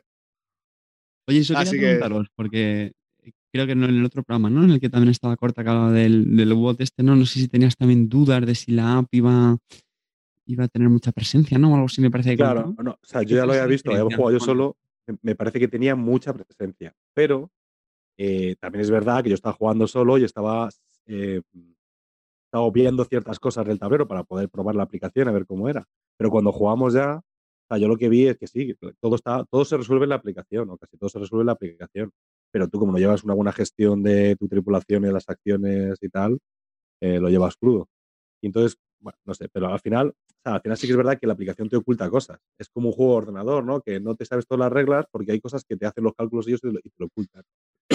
a, mí me parece que era más un juego de ordenador que tiene una parte en la mesa, más que un juego de mesa con apoyo en ordenador. Eso es lo que me parece. A mí medio medio, a mí medio medio. A mí el problema que tiene es que el submarino lo tienes que desmontar y el puzzle es fastidiado. Estuvimos como media hora para que mi primo montase Sí, pero ya- el ya lo porque montado, lo primero que montaste montado. fue una escalera de, de bomberos. O sea, es que fue tremendo. Yo no sé qué coño montaste. Toro y yo mirando el tablero digo, pero si esto no se parece a un submarino, ¿qué hay? Sí, sí, porque mira, y se movía todo y no, no- no pegaba las fichas. Digo, pero ¿qué mierda es esta? Sí que- porque tienes que montar el tablero de cierta forma que luego queda superpuesto en- con las líneas del tablero para indicar qué zonas cada una. Pues no, que no se veía ninguna zona igual, era lo que había montado este. Y yo digo, no sé si no, no, no pegan una con otra aquí, ¿no? ¿Sabes lo que pasa? Que normalmente yo explico las reglas, me lo sé todo tal y eso. Entonces, muchas veces esto es cuando yo hago un setup y lo hago mal, se quedan como mirando y dirá, diciendo, ¿Será "Si lo ha así? Si lo ha dicho él, pero que lo, lo estaban viendo claramente que ya la estaba cagando. Y, y todos aquí diciendo, yo me parece que, que- que el cañón no va ahí. Y luego faltaba una pieza que no me parecía por ningún lado. Pues nada, lo Vale, estaba bien. Moló- ahí me moló, me moló momentos ahí muy tensos. Eh, Venga, baja a profundidad de periscopio. Y este, ¿y cuál es esa? Digo, no sé, viene ahí, ¿no? Viene, vendrá en la aplicación. Está bien, está bien, tío. Empezar a decir frases ahí un poco. Esa es la frase que todos queremos decir, ¿no? Profundidad del Claro, periscopio. Arriba el periscopio. sí. Allá hay Captain. Y ¡Los! ¡Los! La de Y fuego. luego, y luego mola porque obvias, obvia- obvias también cosas muy obvias cosas es que son muy graciosas. Lo de eh, podías estar encima de la cubierta y tal, no sé qué. Luego otra cosa que puedes hacer es bajar a profundidad. Entonces hice yo la pregunta obvia de decir, un tema, si bajamos, nadie puede estar en cubierta, ¿no? Evidentemente. O sea, en la, en la fase de movimiento nos tenemos que mover, ¿no? O sea, o sea, obvias por un momento que estás en un submarino y estás aplicando todas las reglas de, de- de movimiento de viste- Evidentemente, si, si te hundes y estás arriba, pues mueres, claro. Sí. Y lo del hidrófono lo habéis visto, también está, eso también es curioso, Sí, tío. es- eso, no, eso no lo vieron ellos, no lo llegamos a usar. No lo utilicé, No, no, no, me pareció importante. No, no. Sí, sí que lo usamos al final, ¿no? Creo que sí que lo estuvimos un momento, sí que lo llegaste a probar. creo mola que no, eh, no lo Sí, sí. utilicé. Claro, el, el cacharro no te detecta cuando está hablando y hay un momento que tienes que jugar ahí callado. Mm. ¿Sabes? Porque, Pero, ¿cómo es eso del hidrófono? ¿No? ¿De qué va? porque si te intentan detectar, tío, eso pilla las ondas sonoras, ¿no? Entonces tienes que jugar un rato, o sea, en silencio. ¿Sabes lo que te digo? Para El móvil te coge, eh, activa el micrófono Claro, e intenta detectar si hay ruido. del tablet. Ah, Y si hay, y si hay ¿no? ruido, y si hay ruido, te, Si ruido te cruje. te tiran ahí las, las minas de profundidad. Imagínate que Claro. pasa por ahí el niño ahí de repente. Las cargas, te, te- te- te tiran las tiene- cargas de profundidad. Tiene muchos detalles que molan. De ese, yo cuando Sí. vi dije, mola.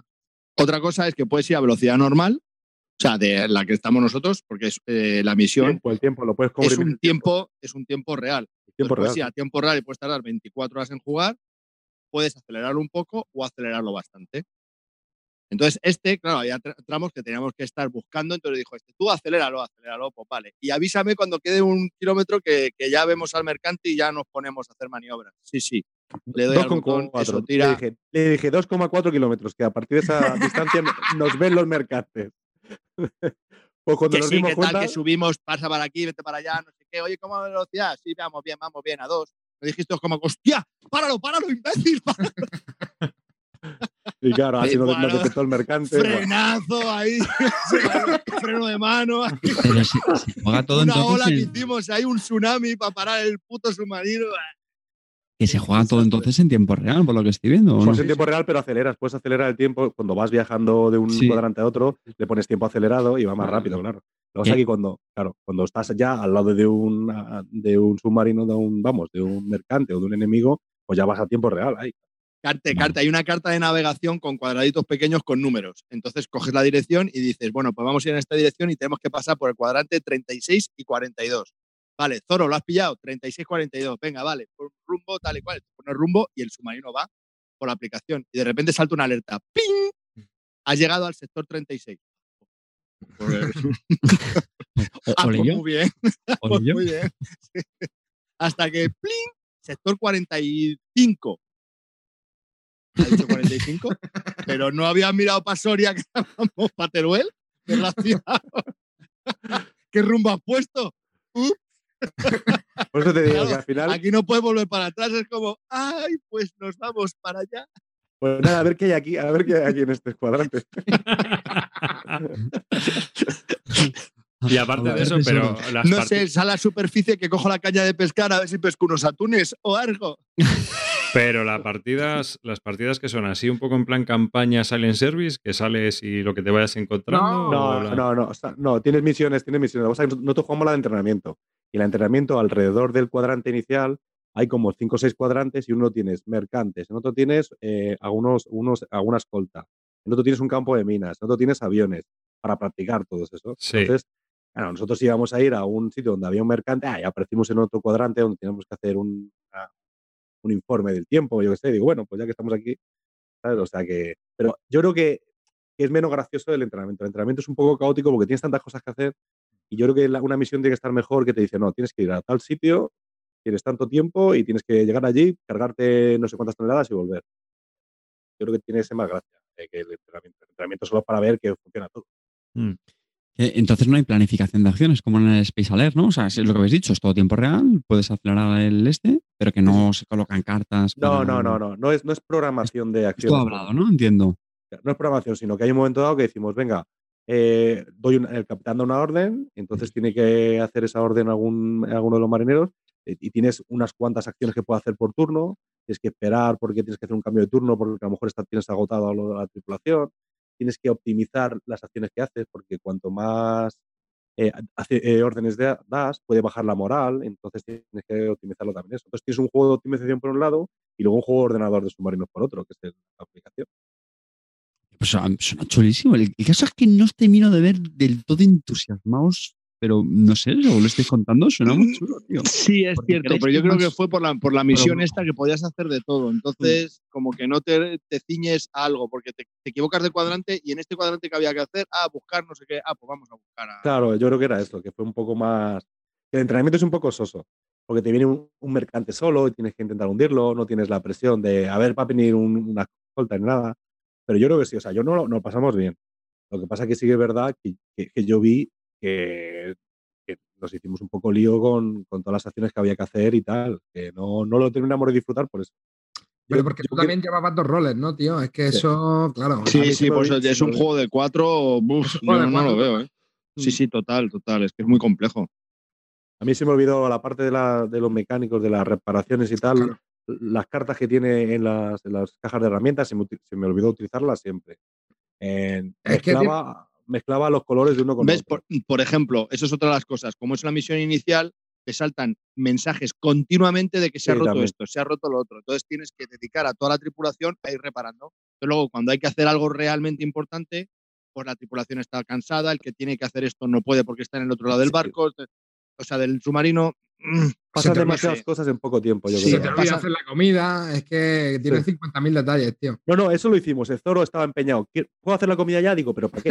¿Puedo hacer la comida ya? ya? Y el tío nos hizo un, un bocata de atún, creo que fue. Así. Pero tiene, tiene muchos detalles chulos, tío. Eso de Sí. también lo de la máquina Enigma y todo el rollo. ¿Y la Sí. enigma, como lo de la enigma, lo habéis hecho o no? No, Sí, te es- ma- es sí, una es una chorradita, pero que es lo que te digo, un detalle que te mandan a lo mejor, venga, un mensaje encriptado, tal, tienes que mirar la fecha del día, entonces metes el código, tal, que es una tontería, no tiene nada de esto, pero son detalles que te ayudan a, Darle ambiente. a meterte en la película, exactamente.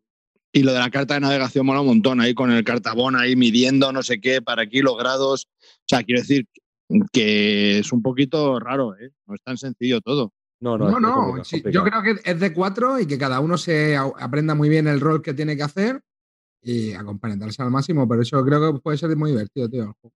O sea, yo jugué, ya te digo, yo jugué solo también la misión inicial y así rápido. eh, pues estábamos en la demo y la pinta guapa el juego, a mí me gustó. ¿Y, y la edición qué tal está? Muy bien. sí, me no, pareció muy guapa. sí. No, no vi ninguna cosa. Podían que- haber hecho la caja un pelín más alta para que cupiese el submarino dividido en tres, pero no. Cabe, No, cabe, ¿eh? bueno, ya cabe, sí, sí, yo ya le he metido, Calvo. cabe lo en que pasa tres, que, ¿eh? Lo único que tienes que quitar es el cañón, creo, me parece. Claro, y lo que pasa es que yo, ten- yo, yo, yo tenía también de extras eh, las cajas de, con el cartabón de madera y todo eso, que venían dos, y el tapete también que tenía extra, entonces eso lo he sacado fuera, ya está, ya cabe perfectamente. Pero porque tenía varios extras del Kickstarter. pero sí, Muy chulo. Sí, está, vamos, ganas de repetir. Sí, la ganas de repetir, ¿eh? hacer, una, hacer una misión normal. Yo creo que es, además es muy divertido. O sea, yo pensaba que iba a ser menos divertido y Vale, más y, reír. y tú que has jugado con, con juegos de ordenador a- y te has saltado. ¿Qué? ¿Cómo? No, la- pues sí, sí, es, es una buena metadona para eso. O sea, re- realmente la parte del ordenador me recordaba mucho a, al, sa- al, al, a Silent Service, no sé. O sea, me, me pareció como buena metadona para esos tipos de juegos. Porque es más, más parte de juego. Me parece que, no sé, la aplicación tenía como mucha importancia. Y, y, y yo creo que hay cosas que eran mucho más detalladas que en el, que en el juego de ordenador. O sea, yo to- toda esta parte de la moral de los, de los tripulantes una a una y las enfermedades y tener que ir eh, eh, curándose a cada uno de ellos no era tan detallada en el service. Era, era más el teatro operacional y toda esa Sí, parte la que tener en cuenta. todo, claro, todo el rollo que- táctico. claro, que lo que pasaba dentro del submarino. O sea, dentro del submarino sí que es verdad que tenías, en alguno de los de los que jugamos, sí que había como eh, reparaciones y tenías que ir asignando eh, em, técnicos para reparar partes, pero era como muy abstracto. ¿eh? Y en esa parte ahí, lo que es la vida dentro del submarino, yo creo que es un poquito más, más detallada. Mira, Carte, para que te hagas una idea, yo llevaba, no sé quién llevaba yo, qué personaje Primer era, pero oficial. tenía, primer oficial y tenía cuatro tripulantes. Todos tenemos cuatro tripulantes. Uno del mío, el mío era el médico, pero además puede tener otra habilidad, que era reparar. Entonces, como no se ponía nadie enfermo porque no saltaba nada, pues había que reparar, no sé qué. Entonces mandé al médico a reparar. ¿Qué pasa? Que una, alguien se puso enfermo entonces pues tenía que mandar al médico allí, pero estaba reparando en ese momento. Entonces ya tienes esa gestión del el capitán te dice, oye, manda al médico para allá. Y yo, que estaba mirando mi tablero, digo, es que el médico está reparando en el otro lado del submarino, no lo puedo mandar para el otro lado. Pues entonces, claro, que se me muera a mí el mío, digo, ¿yo qué quieres que te diga, tío? El mío está aquí, no puedo salir de la reparación, espera que acabe. Y eso la aplicación lo lleva muy bien porque te va diciendo en tiempo real qué porcentaje de la reparación está hecha. Ujú. ¿sabes? Entonces vas a- puedes acelerar el tiempo para que se repare, pero claro, también se acelera el que está enfermo, que le puede pasar ciertas otras cosas. Entonces, bueno, pues, mm, pues eso está bien. Entonces, vale, ese es el médico. ¿No tenemos otra ayuda? Pues no podemos cambiar. ¿Alguien puede reparar esa parte mientras que el médico no sé qué? El otro. No, Yo tengo estos que están cocinando y no puedo para que esté la comida.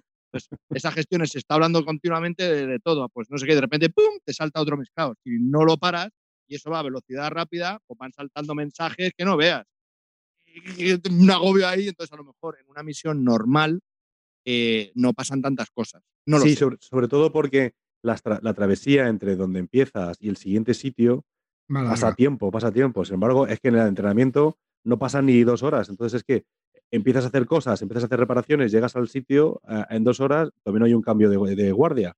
Luego vas a otro lado, otras dos horas, todavía no ha habido un cambio de guardia. ¿sabes? Está demasiado condensado todo en el entrenamiento, pero normalmente pues sí que tendrás un poco de tiempo. Venga, que tenemos como ocho horas hasta llegar allí, pues venga, vamos a hacer algunas cosas y luego habrá un cambio de guardia. no sé. Ah, Ahora que hablas de tiempo, ¿cuánto duró la partida? Duró tres horas, ¿no? ¡Tres horas! Vamos con, con explicación. tres horas. Pero yo creo que por la, es que la explicación, a ver, la explicación se lleva tiempo, ¿eh, bro? Que tienes que explicar cuatro roles distintos. Yo creo que ya sabiendo jugar, no debe de tardar. Bueno, Y- ojo, espera. y no otra sé si tengo apuntado. Otra Por lo duda. menos la misión cero. Y esto, Voy a mirar el tiempo exacto. eh, cuando No controles, cuando, cuando el grupo controla el juego, ¿tú crees que la rejugabilidad se puede ver comprometida? Porque una vez que ya sabes jugar y todo el mundo está coordinado y todo el mundo sabe lo que tiene que hacer, Hombre, Dos, supongo- hor- dos horas de partida, dos horas. te lo pueden ajustar con la, con la IA. Es que es la historia. Te pueden Claro. meter cosillas con la IA y putearte vivo. Sí, de hecho, de hecho eh, nosotros jugamos al nivel fácil, pero el nivel difícil, por ejemplo, tiene una cosa muy chula y es que no te dicen ni la dirección de los cargueros y de los, de los barcos que ves, ni el tipo. Entonces tienes una hoja de referencia donde tienes que ver qué tipo Oh, de eso barco es- es y eso hacia dónde está mirando. O sea, dices, hostia, tiene el perfil 135 grados, yo creo. Claro. Te van poniendo cosas más complicadas. Y luego ya te digo, la IA hace que tenga, que puedes tener, como te controla toda la aplicación, lo que va pasando, eh, más variable- variabilidad. Pero tampoco creo que sea un juego que yo vaya a jugar 30 partidas. No. Jugaré de vez en cuando, jugaré, me jugaré 5 o 6 partidas y, y tengo suerte, pues más, pero bueno. No sé, tampoco espero jugarme una campaña entera. Ah. Bueno, todo es cuestión de ver cómo, cómo evoluciona, ¿no? Si sigue siendo divertido, pues. Mm. y Si no, luego también se puede cambiar de rol. tengo, O sea, tengo otra, los roles.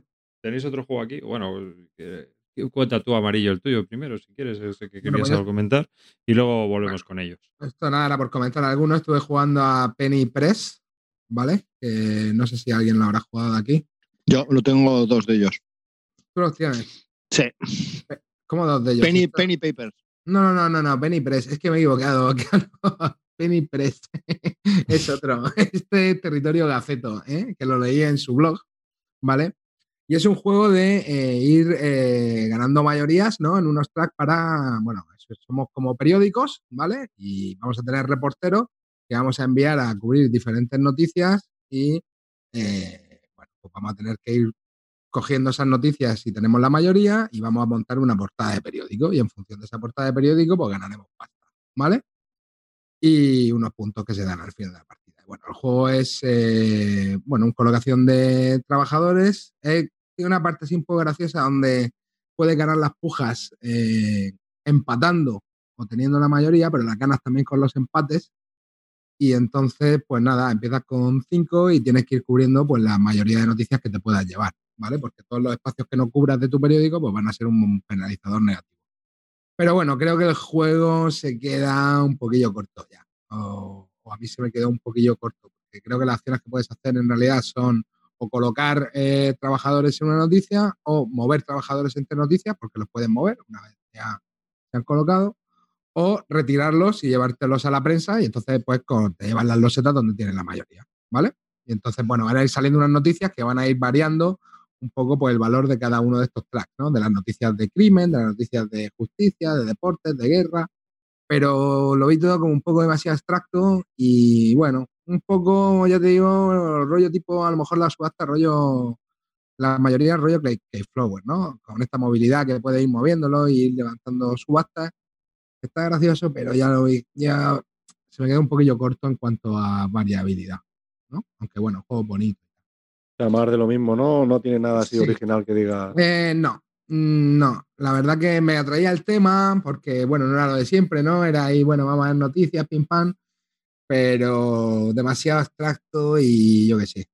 Lo que decía arriba, ¿no? Juego con tracks a la hoguera, ¿no? Eh, Pero, ¿quién, ¿quién eres tú y qué has hecho con amarillo, tío? ya, tío, a ver, hay que jugar lo que se, hay que jugar lo que se puede, bro, pero es lo que te digo, esto me dejó Que es un euro medio familiar, como lo. Mm, Sí, medio. Yo es que, ya te digo, a mí es que esa categoría, tío, se me está quedando un poco en terreno de nadie, porque con lo poco que juego, cuando quiero jugar, quiero jugar algo más duro, y si no, y con la familia a lo mejor tienes que jugar algo más blando, ¿no? Y esto, este tipo de juegos se me está quedando un poco aquí en un terreno que. Que al final- no- es un no- juego de 2015 de 3 a 5, de 2 a 5 jugadores.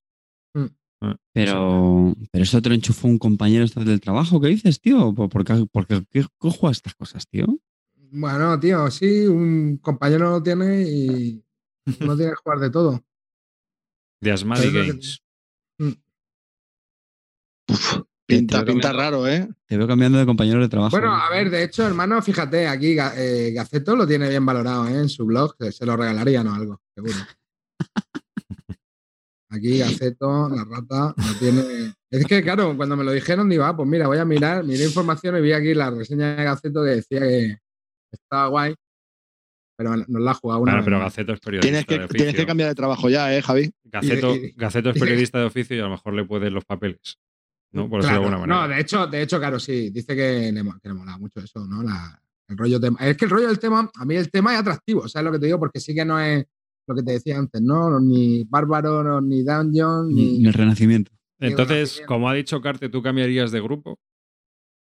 No, no, es lo que te digo, no, porque al final, a ver, si en mi grupo, en ese grupo al final acabamos mucho, mucho jugando lo que, lo que llevo yo. ¿Sabes lo que te digo? De hecho. Pues sí, sí, es igual cambiar de podcast, ¿eh, amarillo? Yo lo, que, yo lo que sí que he leído ahí que eh, había gente que le criticaba que necesitaba desarrollo, digo.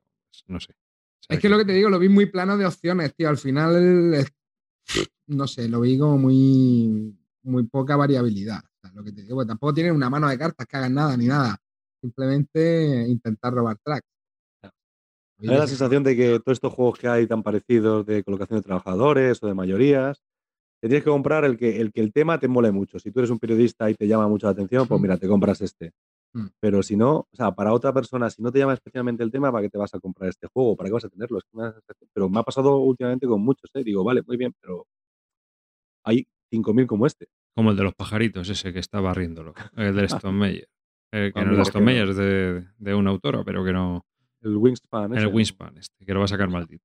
Hombre, bonito es. Esperando estoy.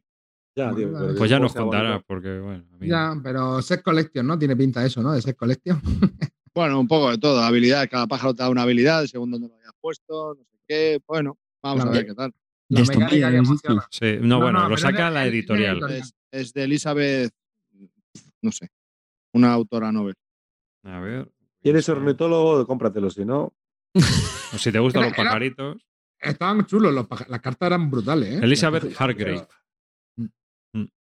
Esta Sí, pero chica vamos, es lo que te digo, que yo paso de. Había No, otro también de ah, pájaros, ¿no? sí. Ahora, el Piep Match, este. tiene otro juego del 2018 que se llama Tushimushi.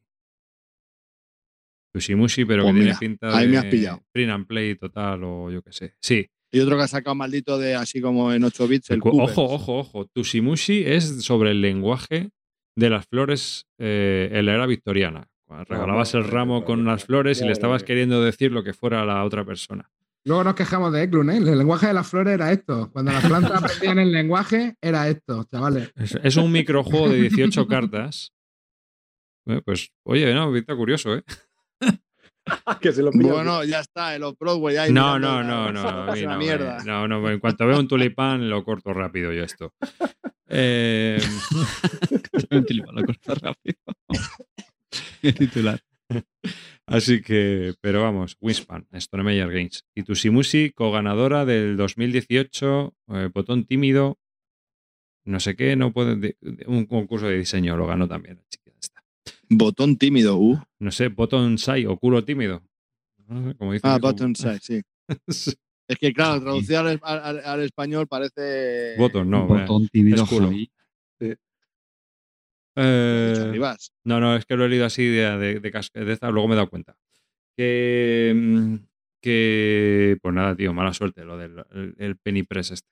¿Qué quieres que te Ah, diga? me- Bueno, me- eh, Tampoco es No, que pero- sea una tragedia, o sea, jugamos. No, sí, tío, es una tragedia, es una tragedia. Pero bueno, sí. Bueno, le, si, le solo tienes, dedicar- si, si solo tienes one shot y, utilizas para esto, pues francamente. Mejor el one trabajo, shot. me- Mejor el one shot. ¿Y tú, Calvito, qué has In, in probado? the head. In the head. Pues, pues yo me pillé el. Bueno, a ver, estoy flipado con el. Por cierto, antes de seguir con Joder, esto, he probado el primer juego multisolitario, o sea, eh, Ah. solitario multijugador, que no hablas nada. Nada, pero nada, ni te miras. Da exactamente igual. No me había pasado con ningún juego, porque siempre dices, pues yo qué sé, pues vaya mierda, pues vaya tirada de mierda, pues podías mejorar, pues no sé qué. Nada. El altiplano. No, el Hex Roller, que le acaba de sacar a, a Rakis Game, que es un roll and write. ¿Cuál, perdona? Impresionante, tío. El Hex Roller. Ah. Impresionante. Pueden jugar 4.000 personas. Tira los dados y cada uno en su papelito va haciendo sus cosas. Da igual lo que hagan los demás. Tú vas a lo tuyo, tú pintas, puedes jugar en solitario o con siete más. Da igual, da igual. O sea, impresionante. O sea, no quería comentar el juego, simplemente quería comentar el, el- el hecho de que es el solitario multijugador más solitario que he visto en mi vida. Porque terminó la partida y dijimos, ¿cuántos puntos has hecho? 32, yo 23. Ah, vale, venga. Flipante. Joder. Cuarto de hora sin hablar, en serio. Me toca tirar a mí, sí, tira tú los dados. Alguno hace lo suyo. ¿Te toca a ti tirar? Sí. ¿Has terminado? Sí. Impresionante. No, no dices, es que no le dices, pues vaya mierda, ¿no? Lo que ha salido. Ni eso, tío, nada, nada, nada. Impresionante, impresionante. O sea, qué decepción. Pero bueno, es eh, que no quería hablar de eso. Eh, como, porque me he acordado de esto por lo que voy a comentar. Pues, pues se parece al Tikisiki, ¿eh? ¿No? Sí, pues no. No, No, no. La idea es correcta. No, no, sí, que el juego no está mal. Si yo me refería solo a lo del solitario multijugador, que es que ni hablas de nada. Bueno, a lo que voy. Que últimamente estoy jugando mucho Roll and Write, sobre todo al Ganson Clever y todos estos, That's Pretty Clever, toda esa mierda, ¿no? Y entonces, el, y el autor, el autor ha sacado un juego de tablero el año pasado, que de nombre alemán, de nombre impronunciable, de Quicksalving von Klindenglund, en fin, un puta madre, y suerte que lo sacó de que se llama Pócimas y Brebajes, menos mal, porque telita con el nombre. Y entonces, pues me lo pillé. Decían que era un familia apañado y con distintos niveles de dificultad en función de, lo, de las pócimas y tal. Y dije, bueno, pues lo voy a probar. Pues la verdad es que está muy bien. Una, una muy buena elección por parte de Debir en editar esto porque eh, tiene texto y pues sería necesario apuntarse en algún lado las traducciones. Entonces, la verdad que está muy chulo, muy correcto. Ya lo he jugado cuatro o cinco veces con la familia y solo en el nivel fácil. Tiene como cuatro niveles y luego el tablero lo puedes dar la vuelta que lo complica un poco más. Entonces, ¿qué es lo que haces? Tienes una marmita que vas metiendo eh, ingredientes en la marmita para hacer una pócima fantástica. Dime, corta tú. Que has dicho que juega con la familia, ¿es solo es muy familiar o pues podemos jugar nosotros también? Podemos jugar, podemos jugar nosotros. Hombre, Sí, Ca- sí, sí, sí, Calvo, este juego ganó el Kenner Spiel de Yaris. Sí, sí, sí. Sí, sí, sí. Es que está, está, está chulo, ¿eh? Está chulo. Lo que pasa es que, claro, Y no ha sonado las- más este juego por el título, o sea, claramente, porque la gente dice, vas a jugar al, vas a comprarte el... No, no me lo compro porque no sé ni cómo se llama. Voy a buscarlo Claro, en ahora ahora que está en castellano, a lo mejor ya. Y además la gente está como loca ya buscando cómo hacer los tokens acrílicos. Están ahí a ver si sacan. Claro, tío, es que molan mucho. Entonces tienes, tienes, tienes mezclas ingredientes de, de, ahí de, un- de valor 1, 2 y 4. Entonces al principio solo metes los de 1 y los metes en tu bolsa. Y vas sacando de la bolsa y los vas poniendo en la marmita. Entonces imagínate, empiezas en el 0. Que sacas uno de valor 2, pues avanzas 2 en el track y pones el, el- lo que acabas de sacar de la bola ficha de 2 en el 2. Sacas una de 3, pues avanzas 3 y pones 3. Entonces, en función de lo que el siguiente te dice cuántos puntos de victoria y cuánta pasta has conseguido para comprar más ingredientes, ¿vale? En función de lo lejos que has llegado. ¿Y cuándo paras? Pues porque hay unos ingredientes que son mierda. Entonces, cuando llegas a 7, como un push your luck sacando de la bolsa, entonces cuando llegas a 7 o si te pasas de 7, la has cagado. Entonces, explota tu marmita y hay ciertas acciones que se van a desarrollar después que no puedes hacer. Pero si te paras en 7 o antes, pues te da opción a hacer todo. Entonces, tú vas sacando fichas de la bolsa y decides cuándo parar. Y esto es todos a la vez. Y luego, pues pasan un montón de cosas, que coges dinero, coges punto de victoria, y en función de los ingredientes que hayas metido, que son por colores, pues hay unos pócimas que te dice esos, ingredientes qué es lo que hacen en función del color. Entonces, eso es lo que mola, que tiene varios niveles. Tiene nivel 1, 2, 3 y 4 y cada vez son como un poco más complejos. Los combos entre ellos son más complicados. Pues el primero es muy sencillo, pero está muy bien. El nivel 2 pues, hace un poco más compleja la interacción entre los distintos componentes y supongo que el 3 y el 4 pues, lo, lo pondrá un poco más complejo. Entonces, es muy interesante. La verdad que la partida se juega en 40 minutos y, bueno, pues está, está bastante divertido. Problema. Tiene un sistema de compensación que mi mujer, que tampoco es que juegue mucho a este tipo de, de juegos, hasta ella dijo, ¿y esta mierda? O sea, es decir, imagínate que tú has push your luck la hostia, que, ya tiene, que ya tiene poco criterio, que no sabe, fíjate con quién terminó. tiene muy poco criterio de todo en general. Sí, es muy correcto. Muy correcto. Eh, no, no, vuelves a entrar ya. Menos mal que no hay el programa. Bueno, no, entonces, eh, ¿qué es lo que pasa? Que imagínate, primera ronda. Yo he avanzado mogollón, entonces me llevo un mogollón de puntos de victoria y los otros no han avanzado tanto y se quedan por detrás. Pues en el, los puntos de victoria, el track de puntos de victoria, hay como una serie de ratas entre medias que tienen el rabo marcando eh, la cola, la tienen marcando la, la, separación entre las casillas de puntos de victoria. Entonces, Uf. cuando se juega el siguiente turno, te dice, todos aquellos que estén por detrás del primero miran cuántas colas de rata hay entre él y el primero. Y eso es la, los ingredientes extras que añades a tu marmita para empezar antes y entonces intentar coger al primero. Uf, no me, uf, es, uf, es, es, lamentable. O sea, es que no pega ni con cola. Es una basura eso. Te lo juro. O sea, es una basura que es lo único que me, me mata del juego porque es que no tiene ni sentido. Un sistema de compensación absurdísimo, tío. Me, me, me que me cabrea. Muy, me está pareciendo muy familiar y no, no me está llamando, ¿eh? No sé si voy a querer jugar. ¿Y no se puede obviar el sistema de compensación? Y sí, claro, sí, claro. Te revientan, te revientan más. Te revientan. Claro. Pues ya claro. está, pero te juega mejor tu turno. Claro, claro, pues eso, efectivamente. Pues, es para compensar un poco la suerte, el push your luck de sacas más ingredientes, menos tuya. Pues sí, sí, es absurdo. Eso es una mierda absurda. Pero está muy bien. La verdad que la mecánica de sacar la, las fichitas de la bolsa y luego que compras, las que compras, las más caras son las de cuatro, claro. Pero las de cuatro es que avanzas cuatro y es que ves una. Está muy chulo.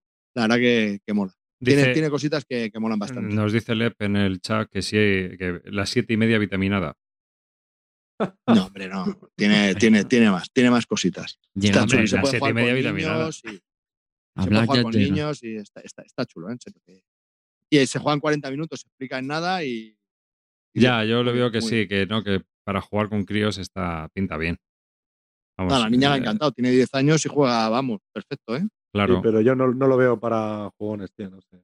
Hombre, pues, pues, no, no, sé, depende de las pócimas. Las pócimas de cuarto nivel, a lo mejor la interacción es brutal y hay que pensar un montón, no lo sé. Bueno, no sé. De todas maneras, los juegos que ha sacado este tío, que ha sido así sus primeros dos años, así, y ha sacado seis juegos, es que dos o tres están muy chulos, ¿eh? Este yo no lo he probado todavía, pero bueno. Y acaba de sacar uno, el de- otro de nombre impronunciable, desde que se ve en la portada así como una cantina eh, medieval, no sé qué. De Tiefentalden del Halden, también un nombre rarísimo, que es de dados, de gestión de dados, con tablero y personajes. Vamos, va a caer seguro. Encima No, es independiente del idioma. El Tito está on fire, ¿eh? Porque este también es el del The Mind, ¿no? No el, Sí. no el del The Mind, es el mismo, ¿no? El del The Mind, el de Ganson Clever, el de este, ¿no? Mm. Pues. Sí, sí, sí, sí. Bueno, yo le Esto podría bueno. dar un, un, un tiento porque son 40 minutos, pero no creo que sea. A mí me ha picado el gusanillo, Calvo. Que no está mal, en serio, ¿eh? que, que- que te pasas un rato sacando de la bolsa y cuando ves que el otro está en 7 dices, venga, saca Ya, ya. otra, saca otra, desgraciado. Eso es lo que más me llama la atención, porque a mí el Push Your Luck no es divertido. Te ríes bastante, es, Sí. es bastante divertido, pero. No sé. Bueno. No, la ver verdad es que es un tío que, eh, para. Curioso en cuanto a los juegos que está proponiendo y eso, la verdad. Pero independientemente de que te guste, la- te guste el tema, la- la- como mecánica está muy bien. Ha integrado muy bien el sacar cositas de la bolsa, las interacciones con las fichas de colores que tienen entre ellas mismas, que haya puesto varios niveles de dificultad, que el tablero le puedas dar la vuelta y tengas una doble opción en vez de siempre de avanzar eh, el inicio de la marmita, el inicio de la pócima, que lo puedas avanzar en otro track que te da también punto de victoria, que tengas esa decisión. O sea, tiene, te viene con opciones que están chulos. Tiene una expansión que ha sacado este año, que no sé ni de qué va, pero bueno, que, y es muy expandible porque puede ir haciendo más pócimas que convienen entre ellas y pues, compliquen mucho más el juego. A mí me ha parecido que es un juego muy correcto, mm, algo, algo distinto y, y muy bien. Mm. Muy bien. La verdad Yo que creo- estoy muy yo- contento. Pero yo estoy de acuerdo con Álvaro. Creo que es un juego más para familia, aunque haya Sí, ganado sí, el Spiel de. Yares. In- Independientemente de cuando pruebe el cuarto nivel, ya os diré. Porque tú, Álvaro, ¿qué Pero- estabas pensando? ¿En pillar algo en plan ligero para jugar con, con los colegas o algo así? Yo no, no No. tengo ninguna intención de coger nada ligero. Entonces, no sé. No, por eso. No, lo que pasa es que lo vimos el otro día ahí y yo había leído por ahí lo del Ken Spiel, digo, pues me daba curiosidad y le dij- dijimos de jugar la, semana, la, la siguiente semana y cuando me la estaba diciendo digo, no, no, no, no. Es demasiado light, yo creo. Yo, yo creo que Álvaro lo dice porque, hombre, hay, hay juegos familiares que, que tienen esa suficiente Sí. chicha que nos atrae. Por ejemplo, que corrígeme, ¿no? A ti te gusta mucho el, el Imhotep, ¿no? Sí, me parece un juegazo, claro. Pues un poco así de ojalá- esa línea, ¿no? Yo creo que es Claro. un poco las Claro que sí, sí, que aunque sea ligero, eh, te- tenga pues tensión y decisiones y que, ¿no? ¿Te refieres a eso? No. No, es que un Ticket to Ride a mí me parece también buenísimo un juego. O sea, Claro. Ticket to Ride es un pepino. claro. Nah, el tema es que este juego es distinto. Me parece que es distinto y está bien hecho. Y se puede jugar, es muy jugable y muy rejugable. A eso me refiero. Que es- Y que mucho rejugable. Pues bien, pues ya. No, mola. Bueno, yo si queréis os cuento uno que he probado, que ha salido el Kit Starter hace poco, que no sé si lo conoceréis, Tokio Metro. Ah, sí. Sí. Sí, sí, sí, sí, lo conozco porque me lo contó Calvo cuando salió. Tú sí que lo, tú pues- conoces, ¿no, Calvo? Bueno, Y me dice, échale un vistazo a este. Y hice mi prueba del buscar en la campaña. Unique Mechanics. Salió como cinco veces. Digo, uy, esto en, en la tabla del ratio de Unique eh, Mechanics, tío, esto es alerta roja ya. Unique Mechanics eh, no tiene. Carte, No, el vídeo. Caceto, ca- casi se suicida jugando a esto, hermano. Y le dije a Javi, no me ha llamado mucho, ¿eh? No. Bueno, yo te Vamos, cuento. que- este, es muy oportunista decir esto ahora. este lo probé gracias a Dan, que tiene un canal de YouTube que se llama La Mesa de Dan. Coincido con él ahora muchas veces para jugar en Generación X Alcalá. Y que, bueno, pues nos juntamos allí yo, Talja, de Despertalia y él. Y, y, bueno, pues nada, os invito también a que veáis el canal, que está, está interesante, habla cosas curiosas.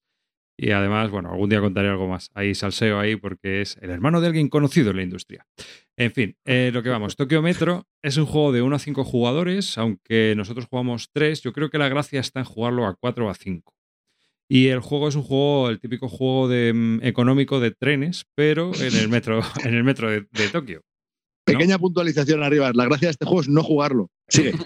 No, la, gracia del juego es ¿Por qué? A no ningún jugarlo. tipo de jugadores, ni a uno, ni a dos, ni a. Este, Ah, no el- juego. el- ¿Pero lo has en la probado? creca- En la creca hizo Sí, sí, estrago sí. esto, ¿eh? Arriba salió en la peña llorando de la partida. Yo estaba a punto de pillármelo, tío. Me estuve a punto de hacer el Pero- siguiente Kickstarter para pillarme este y el otro que tiene. Pues el Sigue, sigue. juego, no sé, eh, yo voy a contar lo que a mí me pareció. Bueno, el juego viene en una caja muy cookie y el diseño es súper cookie también y todo es muy cookie. Pero tiene dos problemas. El primero es que la tabla tanto el tablero de puntuación como el tablero del juego están impresos en tela.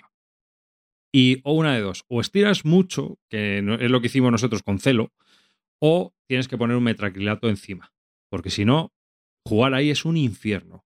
Nosotros tuvimos que tensar con. Hicimos unos tirantes de celo en todas las partes de, la tela donde estaba ahí un poco arrugado. Y a- tensando muy bien el tablero pudimos jugar sin problemas. Pero la verdad es que como juegues sin eso, pues las piezas se caen y demás. Eh, aparte de eso, mecánicamente, realmente para mí solo tiene otro problema. Luego el juego, en el juego de lo que va es de lo siguiente. Es el plano del metro de Tokio y tú tienes eh, una, un, personaje. Ese personaje se puede mover por las estaciones andando, podéis incluso adquirir una bicicleta o montarte en un tren de los que vayan a, pasar luego. Es un juego de colocación de trabajadores. Empiezas con tres discos y salen unas cartas que te van diciendo las acciones que puedes hacer en el tablero eh, o las acciones que puedes realizar. Entonces hay cartas que tienen la opción de eh, comprar una estación. Y si estás al lado de, si tu personaje, tu fichita de, jugador está al lado de una estación, pues puedes comprar una estación por el precio que viene indicado en la carta. O puedes comprar una acción de una compañía de una línea de metro. Aquí compras las líneas. ¿m? Digamos, pues compras la amarilla, o compras la C, compras la Y, compras la N, o compras la H. Dependiendo de dónde esté tu personaje y en qué estación estés, te va a interesar una cosa u otra. Una vez que has hecho eso, o sea, eh, la- todas las acciones van así, o adquirir un nuevo trabajador, o todo, todo eh, se va, va saliendo en las cartas. Y esas cartas, cada ronda, desaparecen las de abajo y vuelven a salir unas por encima. Así que en las siete rondas que dura el juego, las acciones van cambiando y se van intercambiando. Incluso hay una acción que lo que te permite es jugar, eh, co- coger una carta de las que ya se han descartado para ponértela como acción personal tuya propia. Dicho esto, de lo que se trata es de conseguir más pasta que los demás. Y para ello tienes que comprar acciones y mediante eh, una vez que has comprado una acción de un tren o has hecho una acción especial que arranca un tren, el tren se coloca sobre el tablero y va avanzando al final de cada ronda eh, cinco casillas. Y si le subes la velocidad, o seis o siete, que es otra acción posible. Entonces, cada vez que pasa por una estación de un jugador, si tiene acciones, sube su cotización. Y si no tiene acciones, sube su cotización un poquito y reparte como pasta. ¿De acuerdo? Tú no ganas dinero con eso. Tienes que ir adquiriendo también. La única manera de, adquirir pasta es que eh, adquieras estaciones en trenes donde no tienes acciones, para que cuando pasen te den dinero.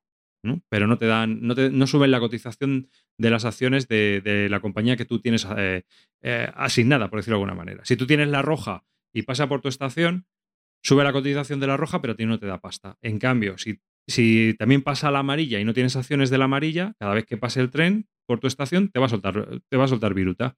Y tú cuando pasa un tren, te puedes subir en el tren e ir a otra parte de la estación. De lo que se trata es de intentar conseguir eh, las correspondencias donde se juntan las distintas líneas, pues donde pasen muchos trenes para intentar subir las cotizaciones de las acciones que tú has comprado y que te den pasta las acciones de los trenes que no has comprado. Y aparte de eso, también puedes hacer otro tipo de inversiones, préstamos y tal. En general, el juego está muy entretenido y está muy chulo. Eh, vas ahí haciendo tus cositas y es muy rápido. La única pega que yo le veo es que el mantenimiento es enorme. Porque llega, Infernal.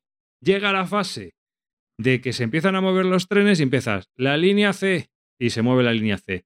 Esta te da tanto, esto sube tanto la cotización, ahora la N y son 11 o 12 líneas. Entonces, Más, más, son más, son más. Son un porrón. Son un huevo. Son un huevo. Entonces, todas esas líneas hay que hacerlas.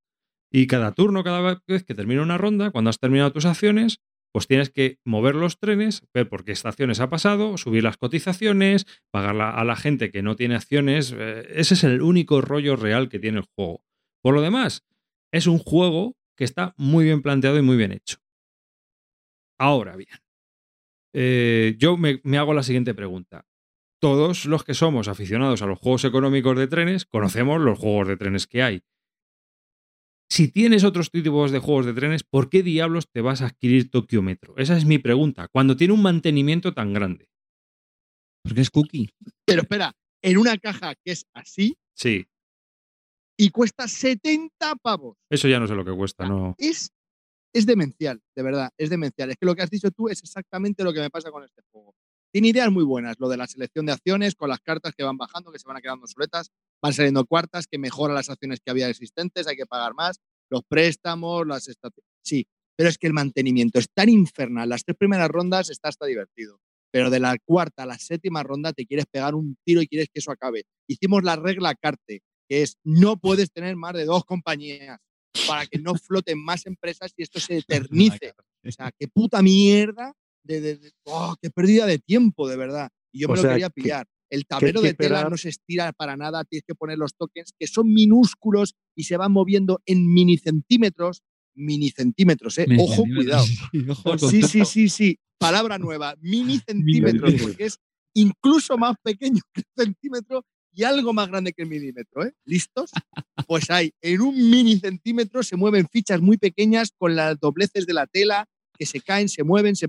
Dios, impresionante, impresionante. Y no has contado al final.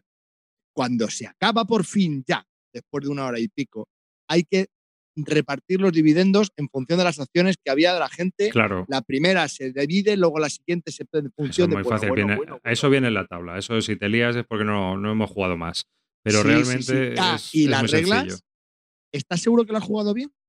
Porque las reglas son Es que son muy pequeñas, son cortas, tío. Si en un plis me las leí yo también. Porque había algunas no, dudas no y tienen tal. mucho sentido. En dudas hay mil. No, no, No sé. sé, no. no- Nosotros tuvimos alguna duda, pero viendo cómo funcionaba la cosa, lo resolvimos bastante bien.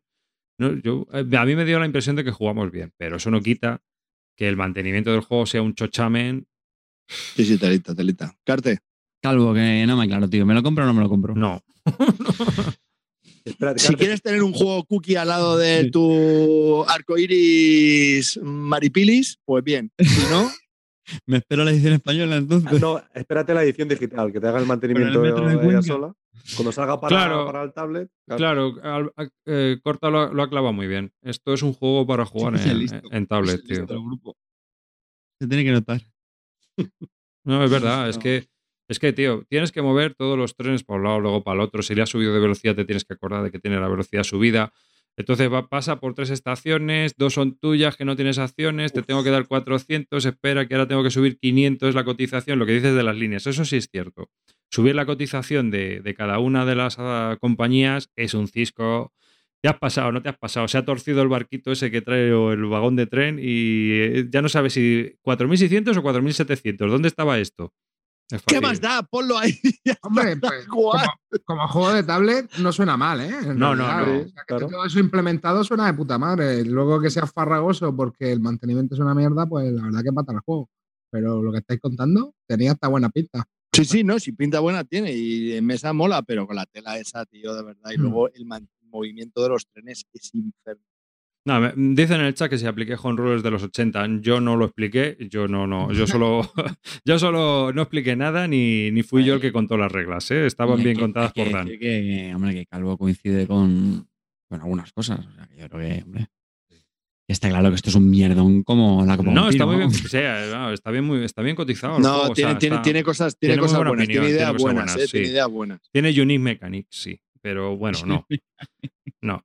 Pero. De hecho, yo me iba a meter en el segundo Kickstarter, que tenía otro de, de muy económico de, de peces. Me iba a comprar este y el de los peces. Y probé este y dije, venga, hasta luego. Ah, que tú, tú sí que lo has jugado al final también. Pensaba que no, que solo. sí, había, por lo que estabas diciendo, o sea, que, que sí que lo habías jugado, pero no sé. Que, Sí, sí, sí, sí. Y a y- 5 me parece que lo jugué. Y De ahí no salió nadie contento, ¿eh?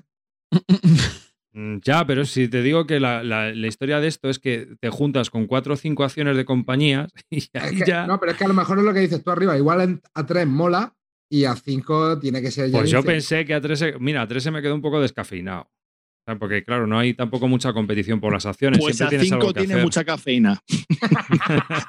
olvídate, olvídate, que es no apto para celíaco.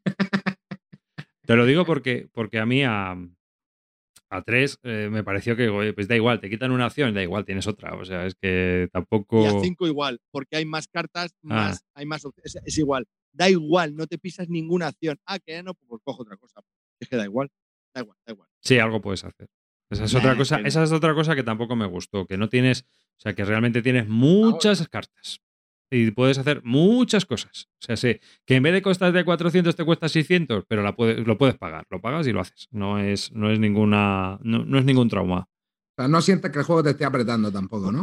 Mira, pues por ejemplo, eh, con el rollo de los préstamos, que sí que son pocos, y entonces eh, ahí sí que había competición por ser el primero para pillar préstamos, y con alguna cosa más, los que te dan también trabajadores, pero realmente con el resto de las cosas, poner estaciones, comprar acciones y las cosas más normales, las acciones más no- había de sobra, no.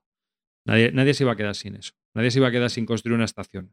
Era muy raro. O sea que, por lo demás, pues sí, el jueguecillo, pues está curioso, está curioso. Y luego igual, el grid ese que tiene para moverte, eh, había, ahí sí que hubo muchas dudas, ahora que estoy viendo la foto aquí, eh, que, que- pero tu personaje ¿dónde está? ¿Al lado de esta estación adyacente o está un poco más abajo y no... sea, eh, había cosas ahí que no... El tablero le falta... Claro, es que si el tablero hubiese de sido verdad. de cartulina o lo que sea, entonces no cabría la caja cookie.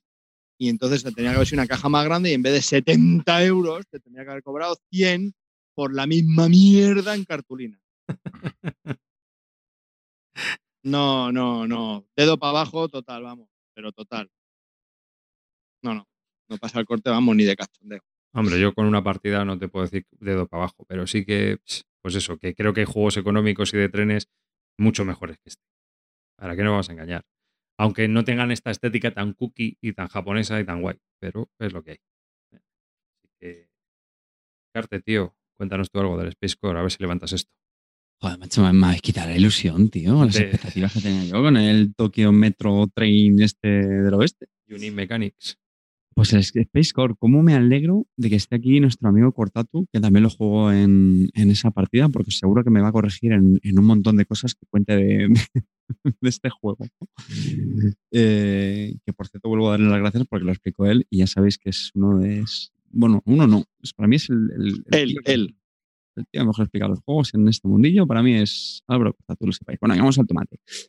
Space Corp. Estaba yo pensando en, en- en un resumen para este juego y yo creo que podría ser el High Frontier para Eurogamers. ¿Tú qué dices, Corta? ¿Cómo lo ves? Bueno, la temática. Y, la- y- y dicho esto, cambiamos de juego. Gracias, gracias por vuestro. Correcto. Sí, no, la eh, temática. Ah, la esto está temática mal, esto también. Por temática, por Está relacionada, pero, pero claro, es que aquí no. La parte técnica no tiene nada que ver. el No, juego, sé, pero bueno. A Es ver. una carrera, es, es más carrera que el High Frontier. No sé. Sí, bueno, pero el Frontier también tiene su puntito de carrera, ¿eh? Para llegar a los sitios. Pero no, a ver, eh, comparte la temática, es decir, es un juego de exploración en, en el espacio. Exoglobalización, ¿no? Exactamente, O exoindustrialización. Y, pero bueno, fuera de coña, tiene algunos, eh, algunas cosas que en común, ¿no? Pues el tema de Sí, la sí. exploración, el, el tema de construir las bases, construir industria, descubrir. Y bueno, o sea, y ya, pero ya está, ¿vale? Realmente ya está. Mecánicamente es muy diferente. Mecánicamente eh, es un juego de tablero. Además tiene una peculiaridad, para empezar ya, eh, bueno, pues bastante original, que también es una pega, en mi opinión. Es que el juego tú lo puedes jugar en, en tres, en tres etapas, tres fases, pues según vas explorando de, de mayor cercanía a la Tierra, ¿no? A, a allá donde el viento da la vuelta. Eh, digo que es una pega porque, claro, juegas una fase, a lo mejor dura como una hora más o menos, ¿no? Su- Supongo que cuando ya sabes jugar durará menos, La primera 40 minutos nos duró a nosotros. Pero la segunda luego- hora y algo. ¿Y, ¿Y por qué es una pega? Pues claro, cuando acabas esa primera fase, pues es limpiar tablero, darle la vuelta, o coges el otro tablero, tienes que cambiar cartas, porque ahora hablaremos también de las cartas, que es la mecánica principal del juego. Juego realmente podría decirse que es, un, es una construcción de mazos, ¿no? Un deck building, pero con, con tablero, donde tenemos unas navecitas donde vamos a. Pues una componente de construcción de mazo. Sí, pero muy pequeña. Más gestión de la mano, ¿no? Bueno, que- pero tú vas comprando cartas en el, en el turno con, con bastante frecuencia. Menos mal que ha venido que corta. Y. No, hombre. Construcción de mazo, lo, que, lo que le gusta la construcción de mazo, que no, no se espera en construcción de mazo aquí, no, esto no. Eso no no, es es, justo, no es el mayor peso, no es el mayor peso de- del juego, pero bueno, pero si es, la- si es la- realmente es la mecánica principal, ¿vale? Juegas, juegas cartas y las cartas, pues eh, cada una pues tiene una, bueno, las cartas, eh, las cartas tienen diferentes acciones, puede haber una carta de comunicación o, que tenga varias, pues son mover la nave espacial, explorar, construir naves, luego tiene también como unos tracks de, de tecnología, ¿vale? Pues las, y te dan eh, bonificaciones, hay cartas de un solo uso, que bueno, que le dan cierto toque diferente a estas, a estas acciones. Y, y bueno, pues puedes bajar todas las cartas de un mismo tipo y ejecutas esa, esa acción. Entonces es un juego donde el posicionamiento en el tablero, bueno, pues es, es importante lo que ha hecho Corta. Es una carrera muchas veces por llegar a los sitios. El juego además tiene un, en cada era hay una serie, digamos, de objetivos donde va a dar puntos extras a- al primero que los consiga, ¿no? Entonces siempre estás ahí con el, con el ojo visor de intentar ser el primero en, en llegar ahí. Y lo que decía, que cuando acaba una, una, una etapa, una, una fase o una era, eh, pues tienes que cambiar el tablero, tienes que cambiar el mazo de cartas para esa era. Bueno, en fin. A mí el juego me gustó, la verdad. De hecho, íbamos con la idea, ¿no? De, de jugar dos eras y cuando la terminamos, pues yo todos nos quedamos con ganas de, de jugar la tercera ya, y así fue. Eh, es verdad que fíjate que al final esta tercera era a mí personalmente fue la que se me hizo bola. ¿Por qué? Exacto. Porque el juego, eh, digamos que las acciones pues tienen cierta, cierto crecimiento exponencial. Es decir, si en la era 1 tú tienes cartas donde mueves 1, 2, en la era, la siguiente era, la era 2, pues eso, las cartas ya son, imagínate, pues 4, 5, 6. Y en la tercera era, pues son cada vez más. Esto lo que significa es que la primera era moverse relativamente, es, relativamente sencillo, ¿no? Dices, bueno, para, para moverme aquí a este planeta me cuesta, imaginaos, 5 o 6. Y en la era 3 había distancias de más de ciento y pico. Hmm. Eh, cambian un poquito las mecánicas en cada era, claro, se aplican multiplicadores, se suman cartas, etcétera, etcétera, pero eso fue justo lo que a mí se me hizo bola. Que, joder, al final la idea era la misma en las tres eras, pero yo veía que los cálculos que tenías que ir haciendo cada vez eran más complicados y más tediosos. Yo creo que la justificación mecánica del juego es que te obligue a que tú vayas eh, mejorando, que son las mecánicas que tienes en el juego. ¿no? Tú te quedas con algunas cartas cuando acabas la era, pues como que te obliga un poco a ir mejorándolas para poder llegar a esas distancias o esos costes de construcción, de exploración, que cada vez son más altos a medida que, avanza el juego. Pero yo creo que tiene ese peaje, que lo hace más, más tedioso en los, en los cálculos. Corta, no sé si tú coincides con eso. Bueno, yo los cálculos no me, no me molesta tanto. Sí que es verdad que la tercera era, si lo vuelvo a jugar, jugaré las dos primeras. Porque durante las dos primeras nos lo pasamos muy bien y había mucha competición y mucha Sí. interacción entre todos los eh, jugadores intentando pillar ante los planetas. Estábamos ahí en una carrera. Y lo que me pasó en la tercera era, que además de ser más larga, es que cada uno se iba a una ga- galaxia distinta, bueno, a un sistema solar distinto, y es que no nos encontrábamos entre nosotros.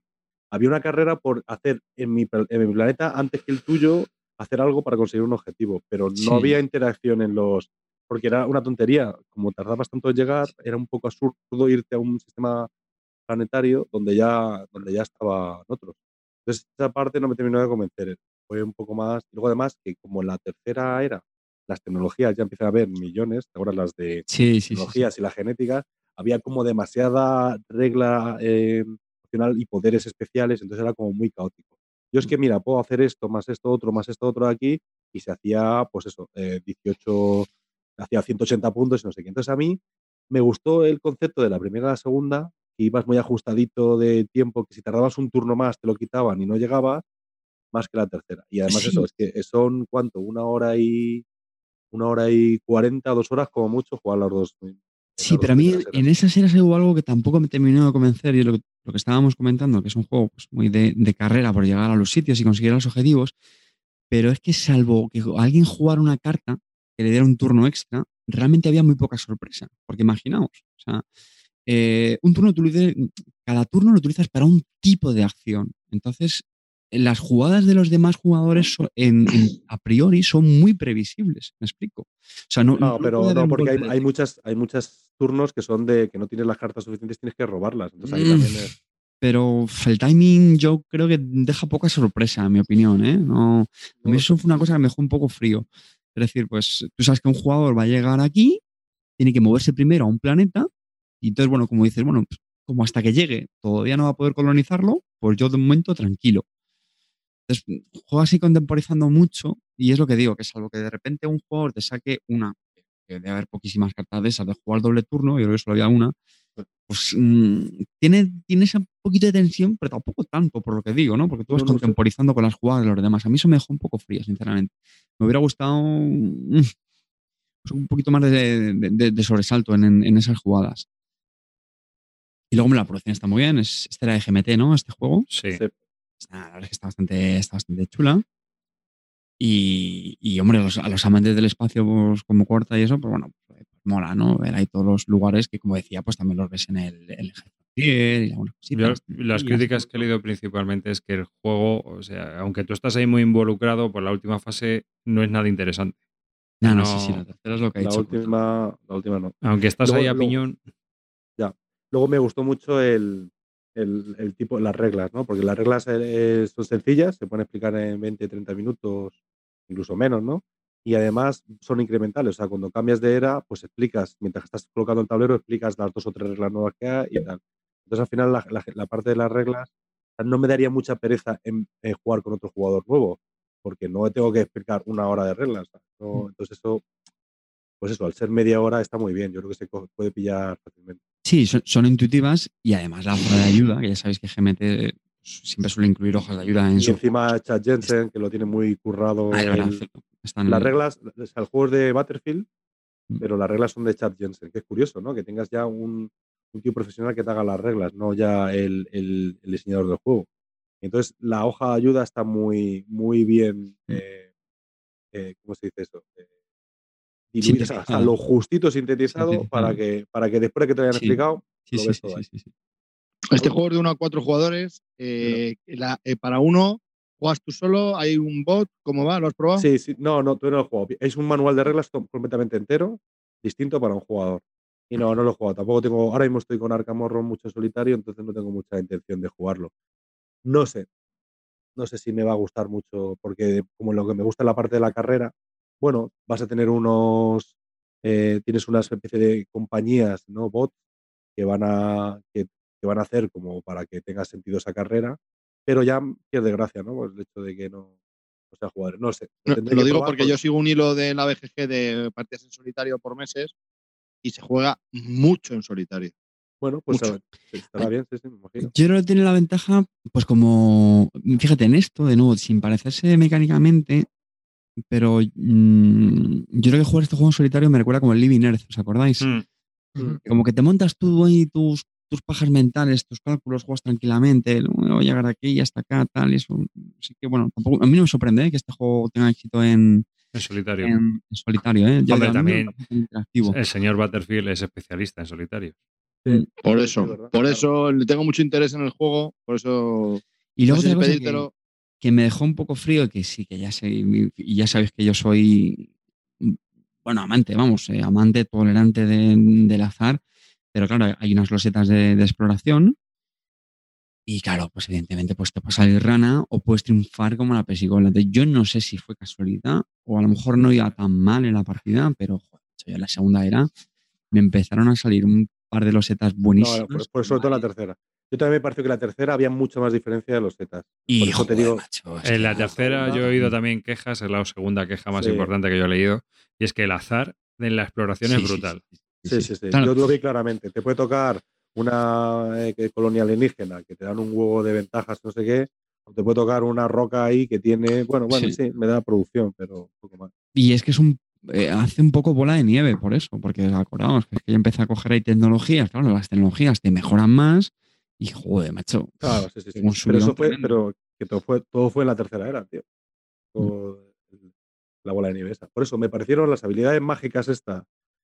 Yo cuando hay mucha magia, yo le llamo la magia a esto, eh, que yo tengo un montón de poderes especiales, que me rompo todas las reglas, no sé qué. Cuando empiezan a haber tantos poderes especiales, eh, tengo 16 eh, tecnologías. Es que ya no me acuerdo de aplicar todas las reglas, ¿sabes? Me da la sensación que es demasiado denso en la tercera era. En la segunda era, como hay poquitas eh, tecnologías todavía, pues todavía es un poco más manejable.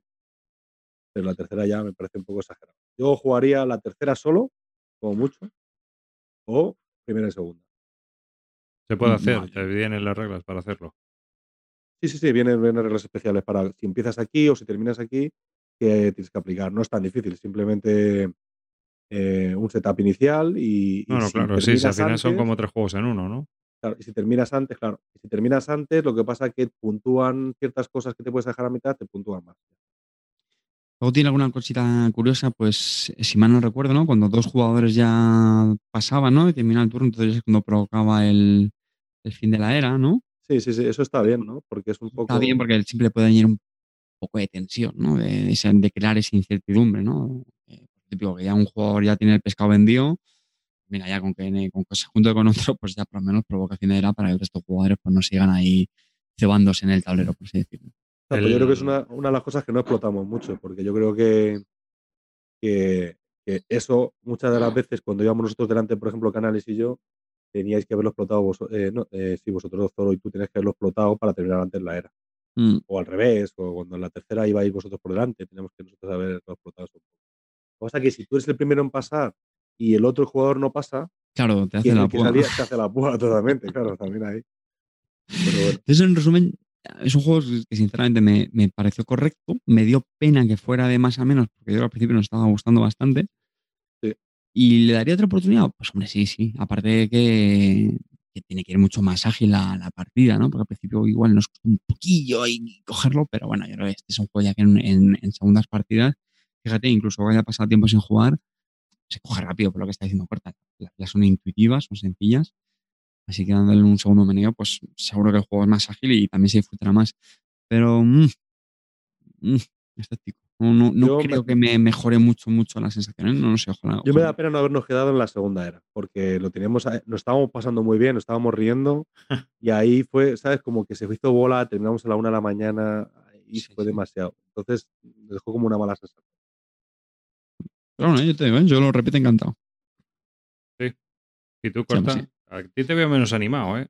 Sí, yo a Corta lo veo poco animado. ¿eh? No, no, yo lo que pasa es que la tercera era creo que la voy a, la voy a descartar, la voy a quitar directamente. No sé si en solitario tendrá sentido o no. Pero yo, yo la primera, las dos primeras eras me lo estaba pasando bomba. Me lo estaba pasando bomba, me estaba descojonando y me estaba pareciendo súper intenso la carrera. Y me, me decepcionó mucho la tercera. ¿sabes? Totalmente, porque además tiene la parte de colonización y colonias que parece que tenía bastante gracia, pero no la tiene. Bueno, Yo, yo lo, lo- voy a seguir jugando, ni lo voy a vender ni nada. ¿no? La- las, las dudas de haberlo jugado mal, No, no, no me jodas. No, a mí- la no, tercera mm, época, quiero decir, ¿no? No, no me jodas. Estuve mirándolo y no había nada. las losetas de la No, que tercera digo, era- porque a lo mejor como es tan anti, tan distinto de las Sí, sí, otras, sí, sí. es que el- no, no, si es te- como si si- es algo mal o- No, tiene dos reglas más, ¿eh? no tiene más. Lo, lo estuve Ah, mirando vale, por si acaso. Estuve mirando la. Bueno, de hecho. Es eh, que choca estaba- mucho, ¿no? Que tanta diferencia de, de- de ánimo que tenéis entre las dos primeras y la última. Sí, sí, sí, es curioso. También a lo mejor salió Rana, ¿eh? que también puede ser. Y a lo mejor se juega solamente la tercera era y empiezan todos a la vez, más o menos. No lo sé. A lo mejor no nos vimos venir y no.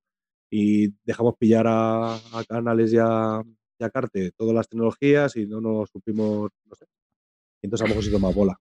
Si se reparten más, a lo mejor hubiese sido mejor. No. Yo lo vi bastante diferente. Las dos primeras eras con la tercera. Pero el tablero se va desbloqueando o algo de eso, en plan de que se va ampliando. Porque Tienes tres tableros, tres tableros. Uno, un tablero que el primero, que es el de Mariners, que es solamente hasta el cinturón de asteroides, le das la vuelta y es el tablero de tecnología.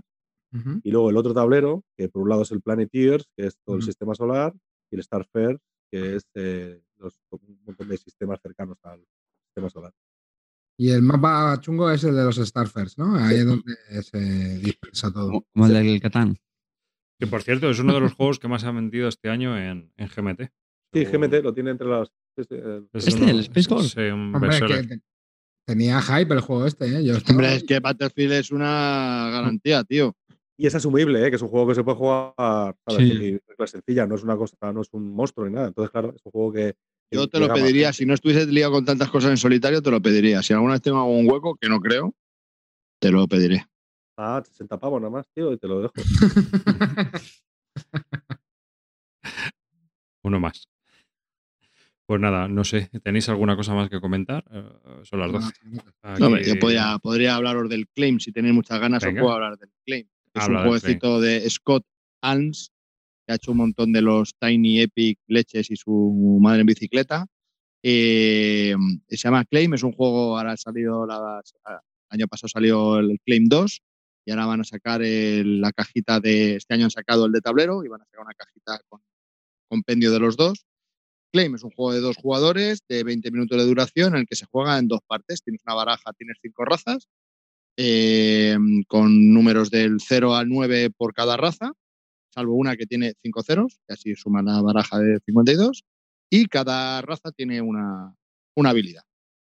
Entonces se juegan dos partes porque la primera se reparte en 13 cartas, pinta una y es un juego de bazas para dos. Eh, se intenta ganar esa carta. La carta que ha salido, la que pinta, la que intentas ganar. Entonces, pues uno el que empieza echa una carta, el otro intenta seguirle y si no puede, pues echa otra carta o lo que sea y se van llevando las cartas del centro. Entonces, se lleva la carta del centro, el otro se lleva una carta del encima del mazo sin ver cuál es. Y eso va a hacer, vas a llevar al final otras 13 cartas que son con las que te vas a pegar en la batalla final, que cuando ganas la baza en la segunda parte, te van a, tu tablero de juego, o sea, delante de ti. Y al final es de mayorías, como son cinco razas, al final el que más cartas haya conseguido de una raza, pues se lleva un punto y al final el que más puntos tenga de cinco, pues es el, el que gana. Bien, pues es un juego fácil, las habilidades molan, porque está bien, ¿verdad? Pero al final, el, problema que tiene este juego para mí es que tiene demasiado azar. O sea, tienes que prepararte eh, para la batalla final con 13 cartas que puedes elegir en función de cómo, pero al final hay demasiado azar. No puedes ganar todo, la que muchas veces vas a robar te puede venir bien, te puede venir mal, entonces no puedes formar una estrategia. O sea, es normal que tenga azar, pero es que tiene muchísimo azar para mí. Sea, al final no te, no te permite prepararte un, un, mazo para la batalla final. Entonces, bueno, está bien, es un juego de bazas, funciona a dos y ya está, pero no. Y las cartas, las ilustraciones son muy oscuras, muy oscuras. Que son muy bonitas, que es el Mijaili este que está lo pinta todo ahora últimamente, pero es que, Mi, es, que es todo muy oscuro. Dimiestri o Dimitrescu, ¿no? Dimitrescu, sí, sí, que lo pinta todo. Que las ilustraciones son muy bonitas, pero los fondos son todos muy oscuros, marrón oscuro, azul oscuro, verde oscuro, entonces es difícil de ver la simbología y bueno, va, está bien, es jugable, pero no esperaba bastante más de él, más que nada porque The Black Meeple lo pone como muy bueno y bueno, está bien, pero no. Y le he jugado cinco partidas, porque podría decir, bueno, con una partida, pues a lo mejor piensas que es azar. No, lo he jugado ya cinco veces y no le veo la, la, la gracia al juego. Tiene demasiado azar. Para lo que te puedes hacer, tiene, para lo que tienes que hacer, que es prepararte un mazo, tiene demasiado azar. Ya. No, es que juegos de dos de estos, tío, hay. Ya. Hay? Ya, pero es que este estaba bastante bien. No sé, había oído hablar bien de él, pero no, para mí no ha pasado. Line, te juegas un Battle Line y ya está. ¿no? Absolutamente, absolutamente. O sea, no, no, no incorpora nada. Es un juego, si te gustan los juegos de bazas, es un juego de bazas que funciona bien a dos, pero tiene mucha suerte. Ese es el resumen de, del juego. Mala suerte. Bueno. Mala suerte. Black Meeple te mataría. Yo, yo, os puedo contar dos también rapiditos así de cartas que he probado. Uno es, eh, que yo creo que también lo probasteis en las grecas y os gustó mucho, el Crash Cartier este, el Crash Carrier. Crash Carrier se llama. Crash Carrier es un juego de cartitas de amigo, de bazas también, pero que está bastante chulo. Eh, y la verdad es que a mí me gustó. Bueno, es un apunte rápido. Creo que es un jueguecito de estos de 7-8 euros que merece la pena tener así si te gustan los juegos de bazas. Porque eh, tienes que conseguir no perder realmente los. O sea, tienes como tres tokens. Si vas a perder el cuarto, has perdido, ¿no? Calvo, tú lo habrás jugado. Lo vi jugar, pero no, Entonces, no, no, no, llegué a jugarlo. Tienes que intentar eso, o perder o no perder, pero con las cartas. O sea, intentar no ser. Quedarte sin cartas lo más rápidamente posible para no palmar un token. El que palme cuatro tokens ha perdido. Y está bastante curioso. A mí me, gustó, me ha gustado mucho. Es un juego muy recomendable. Si hacéis un pedido así de importación, Crash Carrier es un juego así de bazas eh, para dos o cuatro jugadores. Eh, y bueno, no puede ganar, sino que pierde uno. O sea, hay que ir, hay que ir jugando varias bazas. Y luego he probado otro de Alexander Pfister, Mombasa, Graswater que es Here. Here es un party en cartitas. Y el juego de lo que se trata es de conseguir seis cartas con el mismo número. Entonces eh, van numeradas del 1 al 7 y es un push your look, pero la historia está en que tú le robas las cartas a los demás. Entonces eliges a un jugador y le vas robando las cartas. Y el push your luck es de lo típico. Si robas dos iguales, pues no puedes, no puedes, te has quedado sin, sin, todas las cartas que has robado. Y hay una mecánica para cuando tú te quedas sin carta robar cartas o poder conseguir cartas. Eh, hay varias, varias tácticas ahí curiosas. Y también hay una carta que es un ladrón que cuando la sacas le quitas una de la que ya tiene en la mesa, es decir, de unas de las que ya tienes en tu set collection. Entonces tú vas haciendo set collections y lo que intentas es conseguir seis iguales. Es un juego que dura nada y menos, en 15 minutos te juega una partida y es un party muy familiar para jugar y también funciona muy bien con críos. Yo lo he estado jugando con críos también y aparte de ser una chorradita, pero bueno, es ese. Es lo que es. No es un juego sesudo, no es un claim como que, que, vas a ganar, sino que este es pues eso, un juego de cartitas que te cabe en el bolsillo que te lo puedes llevar muy party. muy accesible y muy tonto. Alexander Pfister. Así que eso, eh, curiosete, Gier, se llama con G. Eh, yo no así no tengo nada más que Oye, comentaros. una cosa muy rápida. Hablando de juegos de cartitas que te caben en, en todas partes. eh, han, han anunciado los, los del Salem Pepper Games este. Ah, sí, un nuevo juego de ¿no? Sprawlopolis. Sprawlopolis. ¿Ese les probó alguno? Porque también va a ser en formato también billetera, ¿puede ser o no? Mm, No lo sé cómo lo van a sacar. Mira que estuve el otro día con Michael y no me lo comentó así. Eh, pero vamos, espero que no sé si va a ser esto, es otro microjueguito de cartas. Ya no sé, ya lo probaremos. Tiene toda la pinta, ¿eh? por las imágenes que he visto, que también Sí. lo he visto jugar mucho en solitario. Tiene muy Mm. buena pinta. ¿eh? No lo habéis Hmm. probado, ¿no? No, no, no, No. no. A ver si hay suerte y lo probamos pronto. Porque el otro está chulo. Ah, bueno, Sí. di- se queja corta de su expansión del Arkham Horror, pero es que aquí el amigo Calvo tiene mi Pax Emancipation y el Caravana este del oeste desde 2017 por lo menos, Antes. que está ya en blanco y negro, que se le ha ido ya el color. Está amarillo, ¿no? Sí, Sí, Madre mía, correcto. Pero mm, ¿Has Oye, quedado con él y no te la has llevado o es que no, no, habéis es, que, quedado? es que eso iba a decir, es que lo peor es que ni siquiera viene a verme ya. Mm. Eso es lo peor. Porque Sí. yo fui a verte, corta. Yo sí fui a verte. Hay prioridades. Que hoy un temita, ahora que estaba aquí haciendo, un- que estamos terminando ya y estamos en- ya con el jolgorio, las fanfargas y todas esas mierdas. Que ha quedado un programa muy apañado sin el clean, ¿no? ¿O Ah. qué? Bueno, No, no sé, digo yo, ¿no? Hombre, de Mira, yo creo que es un, es un eh, win-win. Es un win-win. A, a Clint no ha participado y Amarillo ha hablado poco. No sé, yo, yo estoy encantado. Yo en todos los que vengo decir lo mismo del que falta. Sois unos cabrones. El primero a Carte, el otro día a Bueno. Cuando tú no vienes también lo decimos, ¿eh? No te- Ya, ya, ya. Tú eres siempre el que faltas, o sea, tú eres el que más falta nos hace. Ya estamos. Hombre, yo un aplauso al Instituto Barton que, sí, sí, sí. Eh, que nos sacó el informe. Decir, aquí el, el cáncer es Clint Barton, tío. Pues ya está. Lo hemos mandado de gira. Nah, no, ya vendrá, ya vendrá y nos contará sus últimas novedades de euros, que ha jugado muchas cosas. Ahí, Sí, en, en Rusia, seguro. Sí, No, sobre, no, todo, pero sobre bueno. todo un juego que yo tengo y él no. Está Vale. jugando, al Kaya- está jugando al Kayanak. con Ah, el del. Kingfall, ¿no? ¿Cómo se llamaba ese? Al Gloom of Killford. Sí, Sí, que lo tengo aquí delante. Se te ha llamado de todo en el WhatsApp, ¿eh? Sí, sí, sí, está cabreadísimo. Sí, me llamó ayer. "Oye, Calvo, que cuando, cuando te ha llegado a ti, le digo, uff, ya me llegó hace un montón, pero te ha llegado el tracking, pero te ha mandado no sé qué, le digo, o sea, sí, me han mandado de todo. Es que a mí no me lo han mandado y no sé qué, y estoy indignado, le voy a llamar. Y yo, "¿Pero ¿qué vas a llamar, tío? Pues ya te lo mandará. Y le digo, que aparte creo que han agotado asistencia. ¿Qué? ¿Qué? ¿Qué? Pero si me había prometido, tío. Hice el late place, si le he pagado, pero que no es bueno. Se puso el tío y mi mujer diciendo al otro lado, dice, ¿por qué le engañas? Yo qué sé, porque está ahí, se está calentando el sol. calvo, cabrón, calvo, cabrón, todo el rato ahí. Yo, qué sé.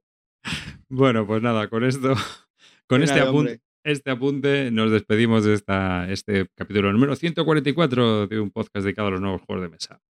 Así que un saludo Toma uno. de David Arribas. Amarillo, adiós. Die, Pues nada, chicos, un placer como siempre. Así que hasta la próxima. Saludos. Carte. Me voy a despedir dando las gracias al, al grupo de los Bárdulos. Ya sabéis que tienen un, Ah, grande. mesa que me enviaron un dado personalizado. Me hizo muchísima ilusión. Pero no solo por eso, también os lo recomiendo. Es, que decir, de, lo- de los pocos podcasts ya de juegos de mesa que escucho. Y este es uno, porque la verdad es que me, me entretienen bastante. Sencillos, así que, chicos, muchísimas gracias. El, Choco de los Bárdulos, lo recomiendo. Muchas gracias y recordad, sé felices. Corta. Pero yo muchas gracias otra vez porque, por invitarme, que así es la única forma de, de que yo escuche este podcast. Que si no.